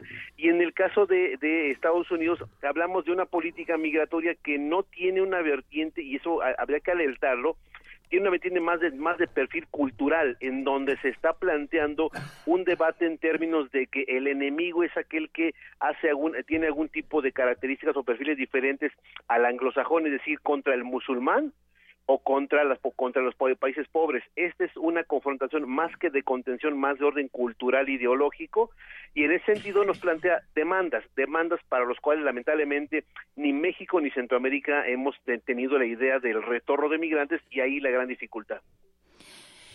Eh, sí, el retorno de migrantes, pero también el, el, paso de, de, migrantes que no son mexicanos, que ese es otro tema. Sin duda, pero es un tema tan viejo eh, que por lo menos eh, está desde fines de los setentas en México y para el cual siempre habíamos hecho oídos sordos, habíamos volteado la mirada a otro lado, es decir, es un tema que hace mucho tiempo debió haberse enfrentado con otra política, particularmente la de la cooperación con Centroamérica. Infelizmente, tanto Centroamérica ha volteado la cara a otro lado como México ha volteado la cara a otro lado cuando el fenómeno tiene más de tres décadas. En ese sentido, el gran problema ya no reside solamente en la enorme violencia que se ejerce contra el migrante en tránsito, sino que eh, seguimos sin atender las raíces de la migración centroamericana, es decir, pobreza, exclusión y violencia. Y si no atendemos la raíz de la problemática, evidentemente nos volvemos países que estamos solamente eh, eh, haciendo acciones reactivas frente a un fenómeno que hace, insisto, décadas debió haberse, haberse atendido. Tenemos datos de varios miles de desaparecidos migrantes en México, tenemos datos de varios miles de gentes agredidas, muertas en el tránsito, y, esa, y son datos que desde hace muchos años la autoridad mexicana solo los mira desde la perspectiva de la contabilidad y no desde el sentido humano y ahí es donde tenemos un problema ahora de cómo responder a Estados Unidos frente a estas dos situaciones. Es decir, debimos haber preparado hace décadas respuestas hacia algo que iba a pasar eventualmente en Estados Unidos y que no hemos sabido leer eh, correctamente. Es, es, interesante eso que menciona Javier Urbano de eh, que el, el Estado mexicano ha visto, o el gobierno mexicano ha visto este problema desde la contabilidad, por supuesto desde un punto de vista económico y no hemos entendido eh, o no hemos respondido a esa necesidad, a ese llamado de ser un lugar de asilo y de ser una especie de, de gozne, digamos, en América Latina que, que permita establecer un poco más de justicia. Déjeme darle un ejemplo eh, a ustedes, auditorio. En, eh, lamentablemente en el mundo, muchas regiones o países poderosos están literalmente utilizando a sus países vecinos como si fuera una especie de gendarme. Es decir, tú contén la migración para que no me llegue a mí. Eh, eh, estoy hablando de la Unión Europea que utiliza, literalmente utiliza a Turquía o a Marruecos, en un momento determinado a Libia o a Siria, como países de contención, es decir, no permitir que lleguen a las fronteras de la Unión Europea. Lo mismo hace Australia con Papua Nueva Guinea, que lo utiliza como una especie de policía que no deje llegar a las fronteras y que todos los peticionarios de asilo, refugio o que quieran llegar por necesidad económica los detenga en la región de Papua Nueva Guinea y de ahí los deporta. Y en este caso me encuentro con el caso, nos encontramos con el caso eh, mexicano donde Estados Unidos parecía ser que está utilizando a México como una especie de guardia de seguridad en la frontera para que contenga flujos migratorios, es decir, el discurso, la narrativa de la contención con una especie de gendarme es lamentablemente en un caso privativo de la, del vínculo México-Estados Unidos, sino es un fenómeno, un patrón que es lamentablemente transversal en todo el mundo y pareciera ser que los países que se nos encarga en forma explícita o implícita la contención, no tenemos una narrativa propia, un plan propio, un, un, objetivo propio que dé un sentido más humano al trato a estas personas y sin embargo solamente nos, nos montamos o nos sincronizamos a las políticas de securitización de fronteras. Evidentemente esto abona a dos fenómenos, el aumento grave, alarmante de la violencia y, de, y, de, y del costo humano y en segundo lugar que le estamos dando mucho dinero, miles de millones de dólares a los traficantes. Entre más cerramos fronteras, se hace más caro el tránsito y por tanto se cobra más caro por vía del traficante, es decir, la política de contención como la que plantea Trump solamente le va a dar ganancias eh, exponenciales en, un cortísimo plazo a los traficantes de migrantes.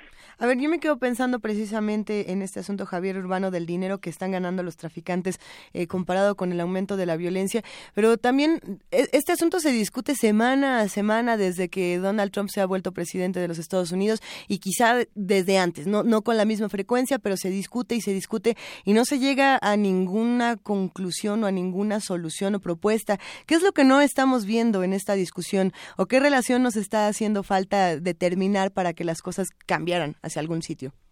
En primera, no darle sentido eh, ideológico al, tema.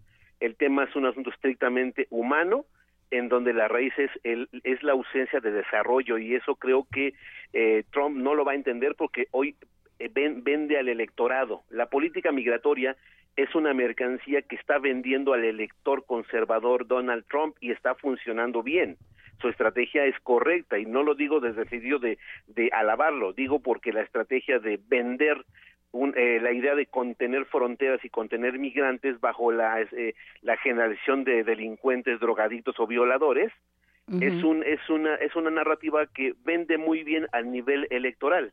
Eh, en segundo lugar, hablamos de la potencia, de la potencia hegemónica global en este planeta. Y eh, esta potencia no dialoga, no dialoga para definir su política pública interna.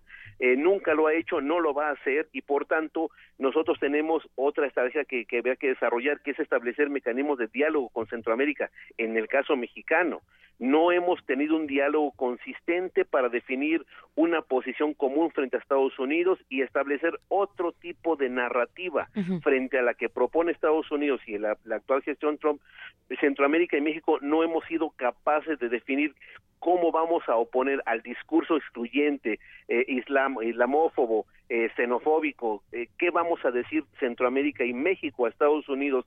No he visto diálogos, no he visto propuestas de colaboración, no he visto propuestas programáticas con Centroamérica y en ese sentido creo que desunidos, sin una narrativa, evidentemente somos fácil presa de la otra narrativa del que quiere que nadie pase por frontera, aunque esto evidentemente es irreal, no va a pasar, no se van a contener los migrantes, los migrantes van a seguir pasando así pongas tres o diez o veinte barras, el migrante va a seguir pasando. Se hablaste el cansancio de la importante ausencia de México en la CELAC, por ejemplo, pero entonces, ¿qué hay? ¿cuáles son los espacios o cuáles tendrían que ser estos nuevos espacios para que se hablara con Centroamérica de este asunto?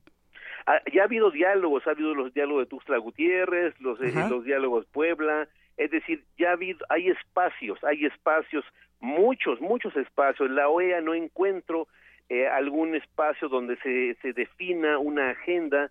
No encuentro, por ejemplo, en la Corte Interamericana algún posicionamiento donde México pudiera ser la propia ONU. Es decir, México tiene mucho, es decir, no entrar en confrontación que eso creo que ni es correcto ni es estratégicamente adecuado, pero sí establecer eh, alguna petición de una opinión consultiva, por ejemplo, de la, de la de la Corte Interamericana de Derechos Humanos a propósito de la barda, una opinión consultiva que no tendría que ver en ningún sentido con temas vinculados a una confrontación con Estados Unidos, es decir, no he visto acciones de perfil diplomático, no entrar en confrontación, sino pedir eh, opiniones a otros actores internacionales, llevar el tema, internacionalizar el tema porque hoy el tema es un tema global, no es un tema que atañe solamente a México, Estados Unidos, sino atañe a más de 50 o 60 fronteras en el mundo. Y por tanto creo que si México tuviera la posibilidad de llevar de llevar este este, este tema a diálogo y debate en, en la ONU, particularmente en, con, con, con, el relator de Naciones Unidas para mi, para mi, para migrantes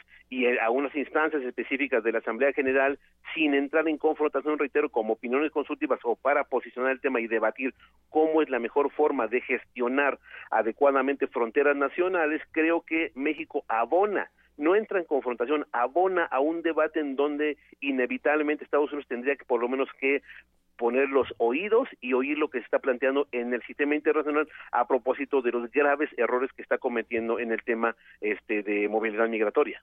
Sí, lo que es interesante es esto que apunta doctor Urbano de es algo con lo que venimos lidiando desde los años 70 o, o antes, digamos, pero está como más recrudecido desde entonces y, y, si uno habla con la gente, te dice era mucho peor con, con quienes están allá, nos sentíamos mucho más amenazados en, durante el gobierno de Obama que, que ahora.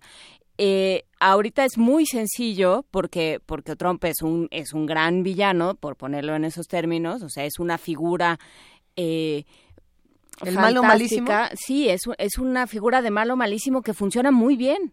Entonces ahorita es muy fácil decir la culpa de todo la tiene Trump, pero en realidad no, la culpa de todo la tiene un, eh, un gobierno mexicano que permitió el plan Frontera Sur, que permitió ser el gendarme, que dijo yo pongo los muertos y yo pongo eh, y, yo pongo los detenidos y, este y, y, tú no tú me sigues aceptando ciertas políticas de comercio o sea el, el gobierno mexicano ha abandonado completamente su, su labor de, de cooperación y de trabajo sí, eh, eh, más voy a intentar ser más radical y más mala gente, si me permite la expresión. Adelante. Eh, México nunca, nunca ha tenido política migratoria. Eh, hay una expresión que entre los que nos dedicamos a esto se ha acuñado durante décadas, es la política de no hacer política en temas migratorios. Es decir, hay una expresión popular que se llama nadar de a muertito, permíteme la expresión muy popular. Es decir, no hacer absolutamente nada porque esto implica que no entro en conflicto con Estados Unidos y aparte me, me, me, allego de recursos 20 mil, 25 mil millones de dólares por año que yo no produje internamente y que me suponen un beneficio muy interesante para mis balanzas eh, de capitales y demás. Es decir, jugamos a eso, a que no hago nada porque el estatus de, eh, de, de, mantenerme eh, inalterable esto me genera beneficios, es decir, se juega mucho a no hacer nada para que tengan beneficios. Esto es eh, lamentablemente lo que ha pasado en la política pública en materia migratoria, nunca se ha hecho nada. Tan es así que apenas hace unas semanas se está discutiendo una, una ley de educación para contemplar las personas que están retornando para reconocer sus estudios. Apenas se está debatiendo algunos temas de atención a migrantes. El gobierno de la Ciudad de México está hablando de una serie de materias vinculadas a atender a migrantes deportados, pero es otra vez reaccionar con tintes electoralistas sin un plan, sin un plan claro, sin una enunciación de cuál es el objetivo, cuál es la reorientación que le va a dar la política pública a, a la materia migrante. No se ha hablado, y eso es lamentable, es vergonzoso, en ningún ámbito de la política pública mexicana se ha hablado de cómo se va a releer se va a hacer la nueva lectura con, de, del vínculo con la población mexicana en, en, Estados Unidos, los más de 20 millones de mexicanos y de origen mexicano que viven en Estados Unidos, cuál va a ser el, la nueva concepción del, del, vínculo con esta población.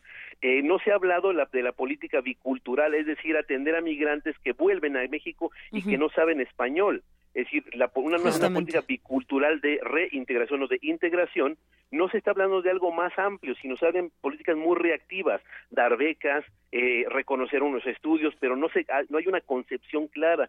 Esto denota evidentemente que en México, reitero lo que dije al principio, la política pública mexicana está hecha para vete y no vuelvas y eso es algo que tenemos que lamentar la falta de lectura, la falta de una de, de, claridad en, en mirar lo que puede pasar en el futuro. Estoy de acuerdo con usted en términos de que evidentemente Barack Obama fue el deportador en jefe y evidentemente eh, rompió récords. Por supuesto que sí. Donde se agrava el problema con Donald Trump es el tinte ideológico, sí. incluso a veces de tinte religioso, en donde le está le está integrando, enriqueciendo el debate y esto no solamente tiene importa o impacta a los migrantes, sino también al nivel de la convivencia social en los propios Estados Unidos, es decir, el impacto es infinitamente más grave porque uh -huh. se lleva a la calle a la violencia entre muchas personas que no son deportables, la confrontación, ese mensaje de odio de, de, de, de Donald Trump que insisto es bastante muchísimo más grave que la propio que la que la propia deportación de Barack Obama aún insistiendo que es por supuesto al día de hoy Barack Obama lo que lo que hizo fue totalmente lo contrario que hizo más de 3.5 millones de deportados y en ese sentido por supuesto que es gravísimo sí. y habrá que siempre que tenerlo marcado en la historia de esta gestión, pero reiterar que en el caso Trump es infinitamente más grave porque da el, el tinte religioso sí. o ideológico incluso al tema de las deportaciones, como una especie de confrontación civilizatoria, permítame la expresión. Claro. Uh -huh. Tiene que haber un cruce de caminos para una política migratoria, porque el Instituto Nacional de Migración es quien maneja toda la estadística y todo el control de, de, de, de del paso de los eventos. 140 mil eventos de tránsito por México, predominando Centro y Sudamérica, son lo que registra el, el, instituto. Y el tema del retorno, por ejemplo, es un retorno que hasta 2010 se, se incrementó casi en un 100%, 100%.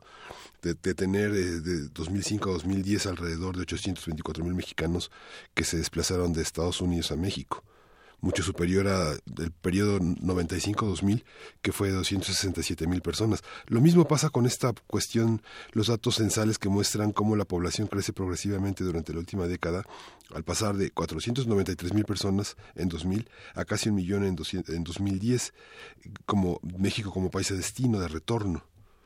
Sí, aquí tenemos un, eh, es unos magníficos datos, solamente aclarar uno, dos en particular sobre el tema de la movilidad hacia México.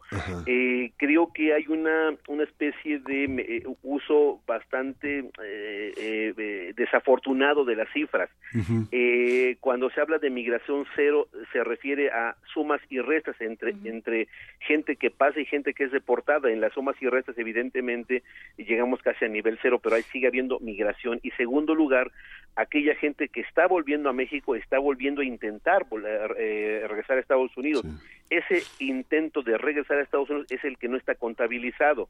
Entonces, evidentemente hay un fenómeno ciertamente de baja, pero no de baja al nivel cero, porque ahí hay un juego, un juego, insisto, desafortunado, creo que la autoridad no explica esa parte, en el sentido de que hay mucha gente retornada, pero también hay mucha gente que está intentando volver a irse, o por tercera o cuarta o décima vez, y esa parte no se está no se está entendiendo esa contabilidad creo que habría que estilizarla con mayor cuidado en ese sentido.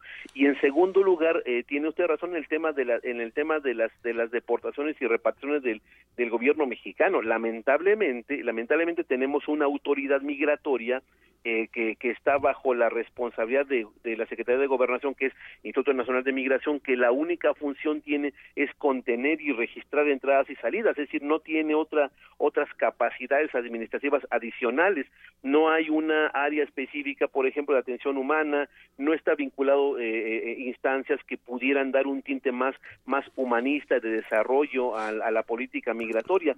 Esta es la parte en donde hemos insistido reiteradamente desde hace años que migración eh, ya está rebasada hace mucho tiempo y que habría que reconceptualizar un Instituto Nacional de Migración para más de 20 millones de, de, mexicanos fuera de México, para cientos de miles de migrantes que están que están pasando a través de México o desde México a Estados Unidos, más los de origen africano, los de origen caribeño que se están asentando en México, es, es tan complejo, tan compleja la necesidad que requerimos una nueva instancia que eh, atienda las complejidades y que no solamente se remita a la contención o al registro, como es el caso de, INM. Entonces, en ese sentido, eh, eh, aparte de las propias denuncias de corrupción de muchos funcionarios públicos de esta instancia que están, que son públicas, hablamos de ya un desfase hablamos de, que ya no responde a la naturaleza del fenómeno contemporáneo y que habría que repensar. Lo hemos insistido en diferentes foros, medios,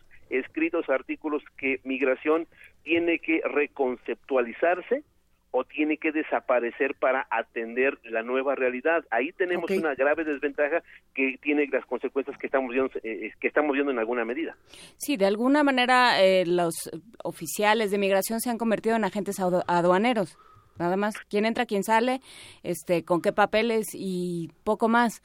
Y, y quien está haciendo el trabajo y quien está alertando, como bien eh, dice Javier Urbano, es eh, los, los organismos de derechos humanos, las organizaciones civiles, la academia, como en el caso del trabajo que hacen ustedes desde la Universidad Iberoamericana, como el trabajo que se hace, por supuesto, desde, desde la Universidad Nacional, el Colegio la Frontera Norte. O sea, sí hay un montón de gente alertando y diciendo, esto no puede ser así, ¿no? No, no pueden nada más fijarse en las cifras, no pueden nada más eh, pensar en cómo detener o, en cómo criminalizar o en cómo penalizar a, a, las, a las personas, sino eso, pensar, bueno, si ya regresaron, van a, van a intentar volverse a ir porque se querían ir desde el principio. La idea no es, no es vamos a regresarlos, ellos no quieren regresar. Y hay un problema muchísimo más complejo que no se quiere, que no se quiere abordar. ¿En qué sentido acabar con, con el Instituto Nacional de Migración, como propone?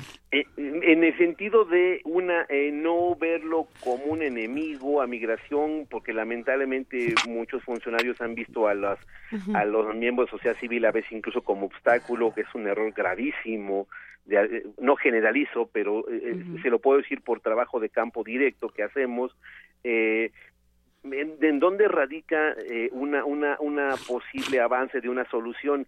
Eh, he, de, he, de, insistir que el gobierno mexicano no ha entendido que no se trata de hacer leyes, se trata de reconceptualizar reentender, renovar, eh, crear un, un, nuevo objetivo, una nueva misión en el tema de política migratoria. No se ha entendido que si no hay una concepción de base, todo lo demás se vuelve ficticio o se vuelve casi algo más de perfil electoralista. No se entiende, no tenemos claro qué se pretende hacer, solamente se hace una reforma a ley, pero sin una concepción abajo, y eso es algo que, que, que, lamentamos mucho por, por un lado. En segundo lugar, eh, resaltar lo que usted dijo muy acertadamente sobre el tema de sociedad civil. Sociedad civil se, se, encarga de un catálogo de acciones de atención a migrantes como defensoría legal, atención, acompañamiento en peticiones, eh, se encarga incluso de gestiones vinculadas a fallecidos, mutilados, desaparecidos, mujeres, niños migrantes, es decir, se hace, se hace cargo de un catálogo tan grande que es responsabilidad del Estado pero que sin embargo sociedad civil lo está haciendo. Los cerca de 70 o más albergues que tiene eh, eh, la sociedad civil eh, en a lo largo de la ruta migratoria, los varios cientos de acciones civiles espontáneas, los muchísimas organizaciones de sociedad civil están, están diciéndole al gobierno, estás incumpliendo tus obligaciones y nosotros tenemos que hacer las acciones que son tu responsabilidad. Creo que este mensaje no lo han entendido y luego después el gobierno pareciera ser que se vuelve acomodaticio y dice, bueno, como sociedad civil lo hace, yo me ahorro recursos económicos, me ahorro recursos de personal, porque lo están haciendo ellos, pero y luego después, cuando hay violencia, el propio gobierno está acusando a la sociedad civil de hacer cosas que no debiera hacer, o peor aún, el discurso que dice que, el tema de la bestia ya no es un tema de opinión pública, simple y llanamente porque ellos dicen que ya no existe el tema, pero yo invitaría a los titulares de gobernación, a cualquiera, al, comisionado que vaya a las vías del tren y que vea, ciertamente alguien puede decir es que había 900 en el tren, ahora hay 200 o 100, sí, pero sigue habiendo, y en tanto no, no en tanto hay un solo migrante en un tren, tendremos que seguir insistiendo en que hay una política que está pendiente de realizar en apoyo a estas personas. En resumen, en resumen, creo yo que es reconceptualizar la política migratoria, una política migratoria muy provinciana, muy anclada al pasado y muy vinculada a la contención y a la seguridad fronteriza y hay que dotarla de herramientas vinculadas a la cooperación internacional, atender los problemas de desarrollo de Centroamérica. México es profundamente responsable de, ayudar a, Centroamérica a salir adelante.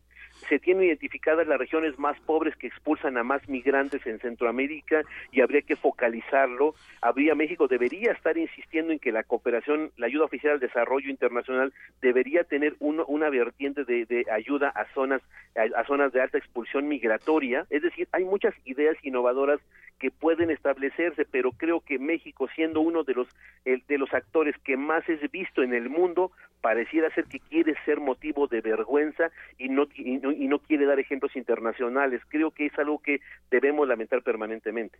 Y en este sentido, ya para cerrar, eh, Javier Urbano, ¿cómo, ¿cómo leer las declaraciones del canciller Videgaray de no vamos a aceptar ni un solo migrante que no nos demuestren que no sea, que sea mexicano? Bueno, eso es otra. Desde, el, mira, desde el ámbito de la ley es, es, es una respuesta adecuada. Eh, es decir, la ley, la ley marca eso. Eh, si es un deportado no mexicano, no hay herramientas legales, es un asunto de competencia del Estado de origen. En esa parte, si se refiere a un asunto estrictamente legal, eh, lo que dice es correcto. Lo que yo lamento es que se quiera decir que eh, cuando hay una deportación de un no nacional, eh, México no tiene ninguna responsabilidad, y no digo el tema legal, digo el tema de la responsabilidad social que uno, que uno tendría con estos seres humanos. Esto brinca por encima de cualquier legalismo. México debe dar un mensaje en dos sentidos. Evidentemente la ley marca que la responsabilidad del Estado es con el nacional, estoy de acuerdo pero también la Constitución en sus primeros dos artículos indica igualdad y por tanto tenemos obligación con los extranjeros porque tienen los mismos derechos que los mexicanos. Es textual la Constitución y por tanto tenemos obligaciones.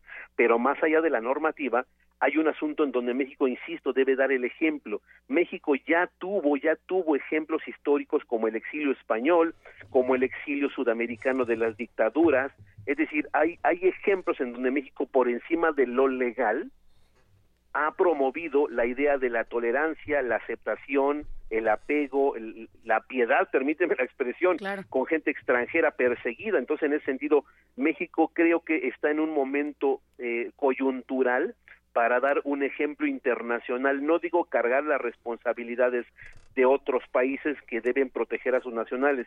Digo que si llegan unos migrantes habría que atenderlos porque es nuestra obligación humana, más allá de lo legal, y por tanto eso es un mensaje hacia Estados Unidos. Tú, Estados Unidos, no recibes a esas personas porque tu legalismo dice, nosotros estamos por encima del legalismo y nuestra, nuestra responsabilidad frente al mundo es atender a estos seres humanos. Insisto, llamando a la cooperación internacional a aquellos países afectados también por el flujo migratorio. México no es el único afectado por las por las normativas de Trump también es Centroamérica y también es el mundo entero. Hoy habría que dialogar con Centroamérica para que eh, para que estos costos de la deportación de, de jóvenes de origen centroamericano, por supuesto, deban ser absorbidas de forma inmediata por Centroamérica y apoyarlo para que reciba en una forma adecuada pongo un, un último ejemplo eh, para alertar también. Hay mucha gente, hay mucha gente que en Centroamérica está saliendo por violencia porque son eh, porque familiares han sido asesinados, porque eh, hijos han sido reclutados. Atención con esto, que si de pronto México dijera voy a deportar inmediatamente a los centroamericanos sin atender su circunstancia, estamos mandándolo a que en Centroamérica los maten. Eh, muchos, miles, miles de migrantes han ido por violencia. Si tú los envías de vuelta a sus países, corren gravísimos riesgos. Creo que eso se tiene que entender. No es decir México asume toda la responsabilidad, pero sí establecer mecanismos de cooperación, protocolos de traslado de migrantes que, reitero, no se han hecho. Es decir, hay mucha tarea del gobierno mexicano que lamentablemente no estamos viendo y que lamentablemente la vemos dispersa y sin un plan general de acción. Aquí pues tenemos, aquí tenemos entonces cuatro puntos para cerrar esta conversación y ya de ahí eh, iremos averiguando en futuras semanas cómo los vamos a ir hilando, estimadísimo Javier Urbano. Por aquí dice, escuchar a las organizaciones de la sociedad civil y a las universidades, por supuesto, con toda la responsabilidad que ellas tienen y que también deberían de tener las autoridades. Eh, cambiar la política inexistente, la política migratoria mexicana de, de, te vas y no regresas, que era la otra que mencionaba. Eh, repensar o desaparecer el Instituto Nacional de Migración. Esta es una interesantísima que a ver si la discutimos más adelante. Y cerramos precisamente con restablecer estos diálogos con Centroamérica o fortalecerlos, quizás será la palabra. Eh, serán más cosas, habrá que ver el cómo de todas estas, pero sin duda son cuatro puntos interesantes con los que podemos cerrar esta conversación. Muchísimas gracias por dejarnos con esta información.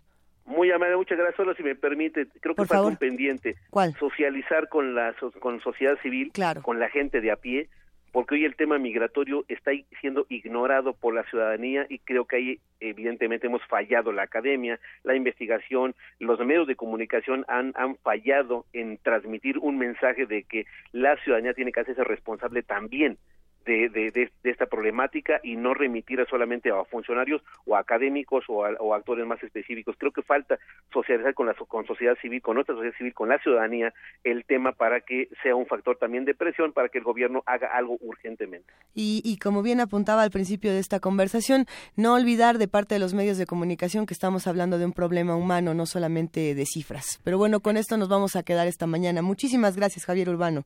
Muy amable, buen día, gracias. Un gran abrazo. Y para todos los que estaban escuchando esta conversación y andan eh, discutiendo y quieren escuchar un poco de música para seguir platicando, ahí les va un poco de la maldita vecindad. Me encanta que le ponen abajo. Y, los, hijos, del, quinto, patio, porque si no, no es... ¿A quién se le...? Sí, bien hecho, Paco. Bien ahí, estamos, estamos en la misma.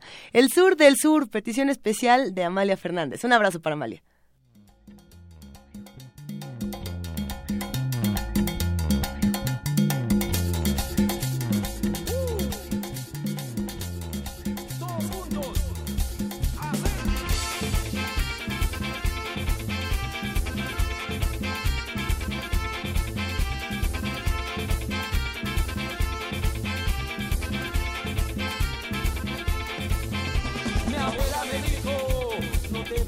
Que tenga cuidado, que te pueden apañar, que tanto barullo, si aquí no hay para chambear.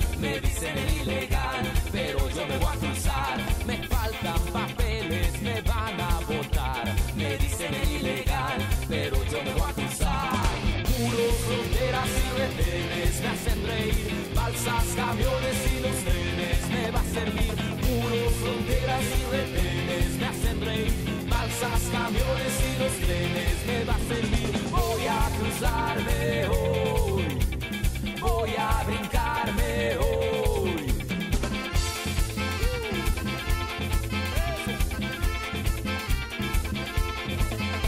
Mi madre me dijo, hoy no voy a trabajar. Primero de mayo me voy a manifestar.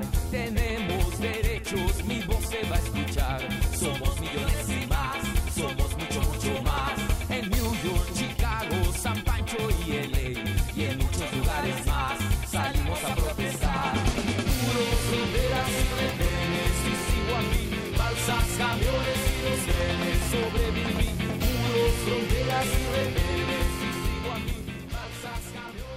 Muchísimas gracias a todos los que nos llamaron, a todos los que nos escribieron arroba P Movimiento. Tenemos un montón de mensajes que iremos compartiendo con ustedes. Eh, un saludo a Andrea González que nos mandó su foto de que viene vestida de azul y oro y eso siempre siempre es bueno hacerlo. Yo yo no, no lo hago nunca porque siempre voy darks, pero por ustedes que pueden. Vayan por la vida de azul y oro.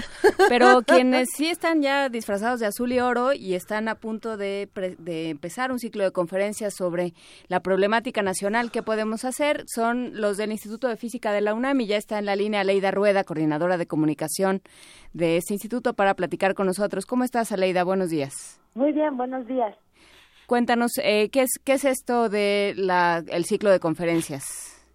Eh, mira, pues es un, e- efectivamente es un ciclo de conferencias que hemos eh, creado. Bueno, hoy, hoy justamente vamos a tener la, la primera y es resultado de una inquietud de la comunidad científica, del Instituto de Física, pero también de otras instituciones, eh, en respuesta pues a esta crisis política económica, ¿no? Y este entorno internacional adverso que eh, pues nos ha llevado a, eh, a, ver cómo podemos plantear eh, un espacio para discutir, para reflexionar, que integre a la comunidad académica y estudiantil y que pueda eh, pues crear eh, propuestas, acciones y llevar pues promover un diálogo con nuestros gobernantes para ser escuchados e influir como ciudadanos en las decisiones que nos afectan. Entonces, es un ciclo en el que pues esperamos que participe la comunidad científica, pero también eh, el público interesado en este tipo de discusión. ¿Qué tipo de propuestas eh, son las que se pueden formar en un espacio como este? ¿Cómo qué están esperando discutir? Mira, pues el, el- la, la razón por la que se, se crea este, este ciclo es pues a raíz de mm, una serie de decisiones y acciones que se han tomado desde el gobierno federal de forma unilateral, como las reformas estructurales, Oh, ¿no? sí. como la energética, de la que ya estamos empezando a ver algunas consecuencias, o los recortes en ciencia y tecnología que nos afectan directamente a la comunidad científica. Entonces, la idea es que a partir de eh, el análisis de investigadores muy reconocidos en diversas áreas, que incluyen ciencias, pero también ciencias económicas, políticos, sociales, podamos articular alguna forma de eh, reflexión a partir de la ciencia y a partir de la del análisis más profundo eh, sobre cómo tendría que actuar una eh, nuestros gobernantes, pero también la sociedad y eh, pues proponer eh, eh, algún cambio, ¿no? Por supuesto, lo, es muy interesante lo que ha sucedido a, razón de todas estas noticias y de todas estas alarmas que se han disparado en diferentes comunidades eh, del mundo, no, na- no nada más en Estados Unidos, no nada más en México, de diferentes partes del mundo, y que han hecho que, como, que lugares que no son políticos generalmente, como los, los centros de investigación eh, más científica, de ciencias duras, que se les llama, que de pronto se, se empiezan a preguntar qué va a ser de nosotros, qué va a pasar, dónde vamos a hacer investigación, cómo vamos a hacer investigación, qué va a pasar con la, con, eh, con, con la el, compartir saberes, ¿no? el intercambio de saberes, cómo lo vamos a llevar. Y es interesante que los científicos ah, vuelvan a tomar su, su responsabilidad política. Así es, yo creo que hay una esta sensación de impotencia y zozobra que, que seguramente siente la ciudadanía, también es compartida por los científicos, ¿no? Finalmente, antes de científicos son ciudadanos. Los científicos también sienten. Es Así cierto. es. No, y, y- no, no solamente sienten, sino que tienen el deber de, de, reflexionar y discutir sobre su sentir. Entonces, este ciclo busca justamente eso, ¿no? preguntarnos, es, es, una pregunta abierta, es ¿qué podemos hacer? Porque la idea es justamente tomar una, tomar una actitud proactiva como, como comunidad científica y, bueno, sumar todos los esfuerzos, las reflexiones y las propuestas de todo público. ¿Cuándo, cómo, dónde, cómo le hacemos para estar con ustedes, Aleida?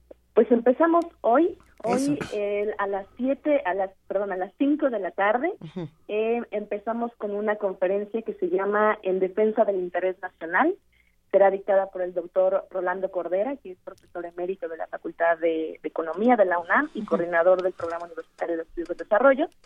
A las a las 5 de la tarde en el auditorio Alejandra Haidar del Instituto de Física. Estamos ubicados justo enfrente de CEU, es el primer eh, instituto que se ve ahí. Y eh, esta sería nuestra conferencia inaugural. Eh, y entonces tendremos una conferencia cada mes. Y empezamos justamente en marzo, por eso es que coinciden dos conferencias en este mes. Excelente. Y la siguiente es el 15 de marzo, dictada por el doctor Pedro Salmerón, del, del ITAM, profesor de, Ciencia Política del ITAM. Y cada mes estaremos teniendo un, un personaje distinto, un analista distinto, justo para tener todo el menú de perspectivas y de y de formas de pensar. ¿Nos tenemos que inscribir en algún lugar o podemos llegar todos al Instituto de Física hoy a las 5 de la tarde sin problema? Es totalmente abierto, no hay que hacer ningún registro, es para todo público y eh, bueno, estamos también en, en, redes sociales, se puede ver por YouTube para toda la gente que no que no esté en la Ciudad de México o que no pueda asistir en nuestro canal de YouTube que es IFUNAM, simplemente ponen IFUNAM en YouTube y ahí lo pueden ver la conferencia en vivo y se guarda, así que pueden verla después si es que no tuvieron tiempo de verla justo a las 5 de la tarde. Será un placer escuchar a Rolando Cordera esta tarde. Eh, muchísimas gracias a Leida Rueda, coordinadora de comunicación del Instituto de Física de la UNAM. Nos sumamos a este esfuerzo que hacen y los apoyamos. Muchísimas gracias. Muchísimas gracias a ustedes. Va un gran abrazo. Nos despedimos con música. Ya casi nos vamos. Ahora sí. Ya nos vamos. ¿Que ya nos vamos? Que ya nos vamos, pero que los dejamos con la, el, cierre de la curaduría de hoy de Ricardo Peláez y los Lobos. Pues con esto nos vamos a despedir. Ha sido un placer compartir con ustedes, Miguel Ángel Quemain, Juan Inés de esa. Muchísimas gracias. Ya nos vamos. Ahora sí que nos despedimos con Ricardo Peláez, invitándolos a que se queden en el 860 de AM, en 96.1 de FM y en www.radionam.unam.mx. Nos escuchamos mañana. Seguimos con la música del día de hoy. ¿Qué les está pareciendo eh, la selección para esta mañana. Del grupo Los Lobos, a quien elegimos como punto de partida para el viaje musical, dos de sus integrantes, David Hidalgo y Louis Pérez, formaron, junto con su ingeniero de sonido, Chad Blake, y su productor Mitchell Fromm, un grupo llamado Latin Playboys, un proyecto más experimental y, pues, ¿cómo llamarle? Pacheco. Ellos sacaron dos discos, uno en el 94, epónimo, o sea que se llamaba también Latin Playboys, y otro titulado Dose, Dosis, de 1999. Del primer disco escucharemos Forever Nightshade Mary, una pieza tranquila, como para recordarnos esta mañana que no hay prisas, que debemos tomarnos la vida con calma. Así que no atropellen al peatón, no maleduquen a sus mascotas, abracen mucho a sus seres queridos, luchen honestamente por un mundo mejor y, por lo pronto, déjense querer por los Latin Playboys. Yo soy Ricardo Peláez y nos escuchamos en la próxima ocasión por acá en Primer Movimiento, su programa con sentido. Pueden consultar las piezas programadas en mi Facebook donde me encuentran como Ricardo Peláez Goicochea o Ricardo Peláez Ilustrador. Hasta la próxima, estos son los Latin Playboys.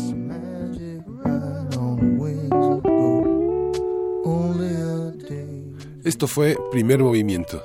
El mundo desde la universidad. Just a star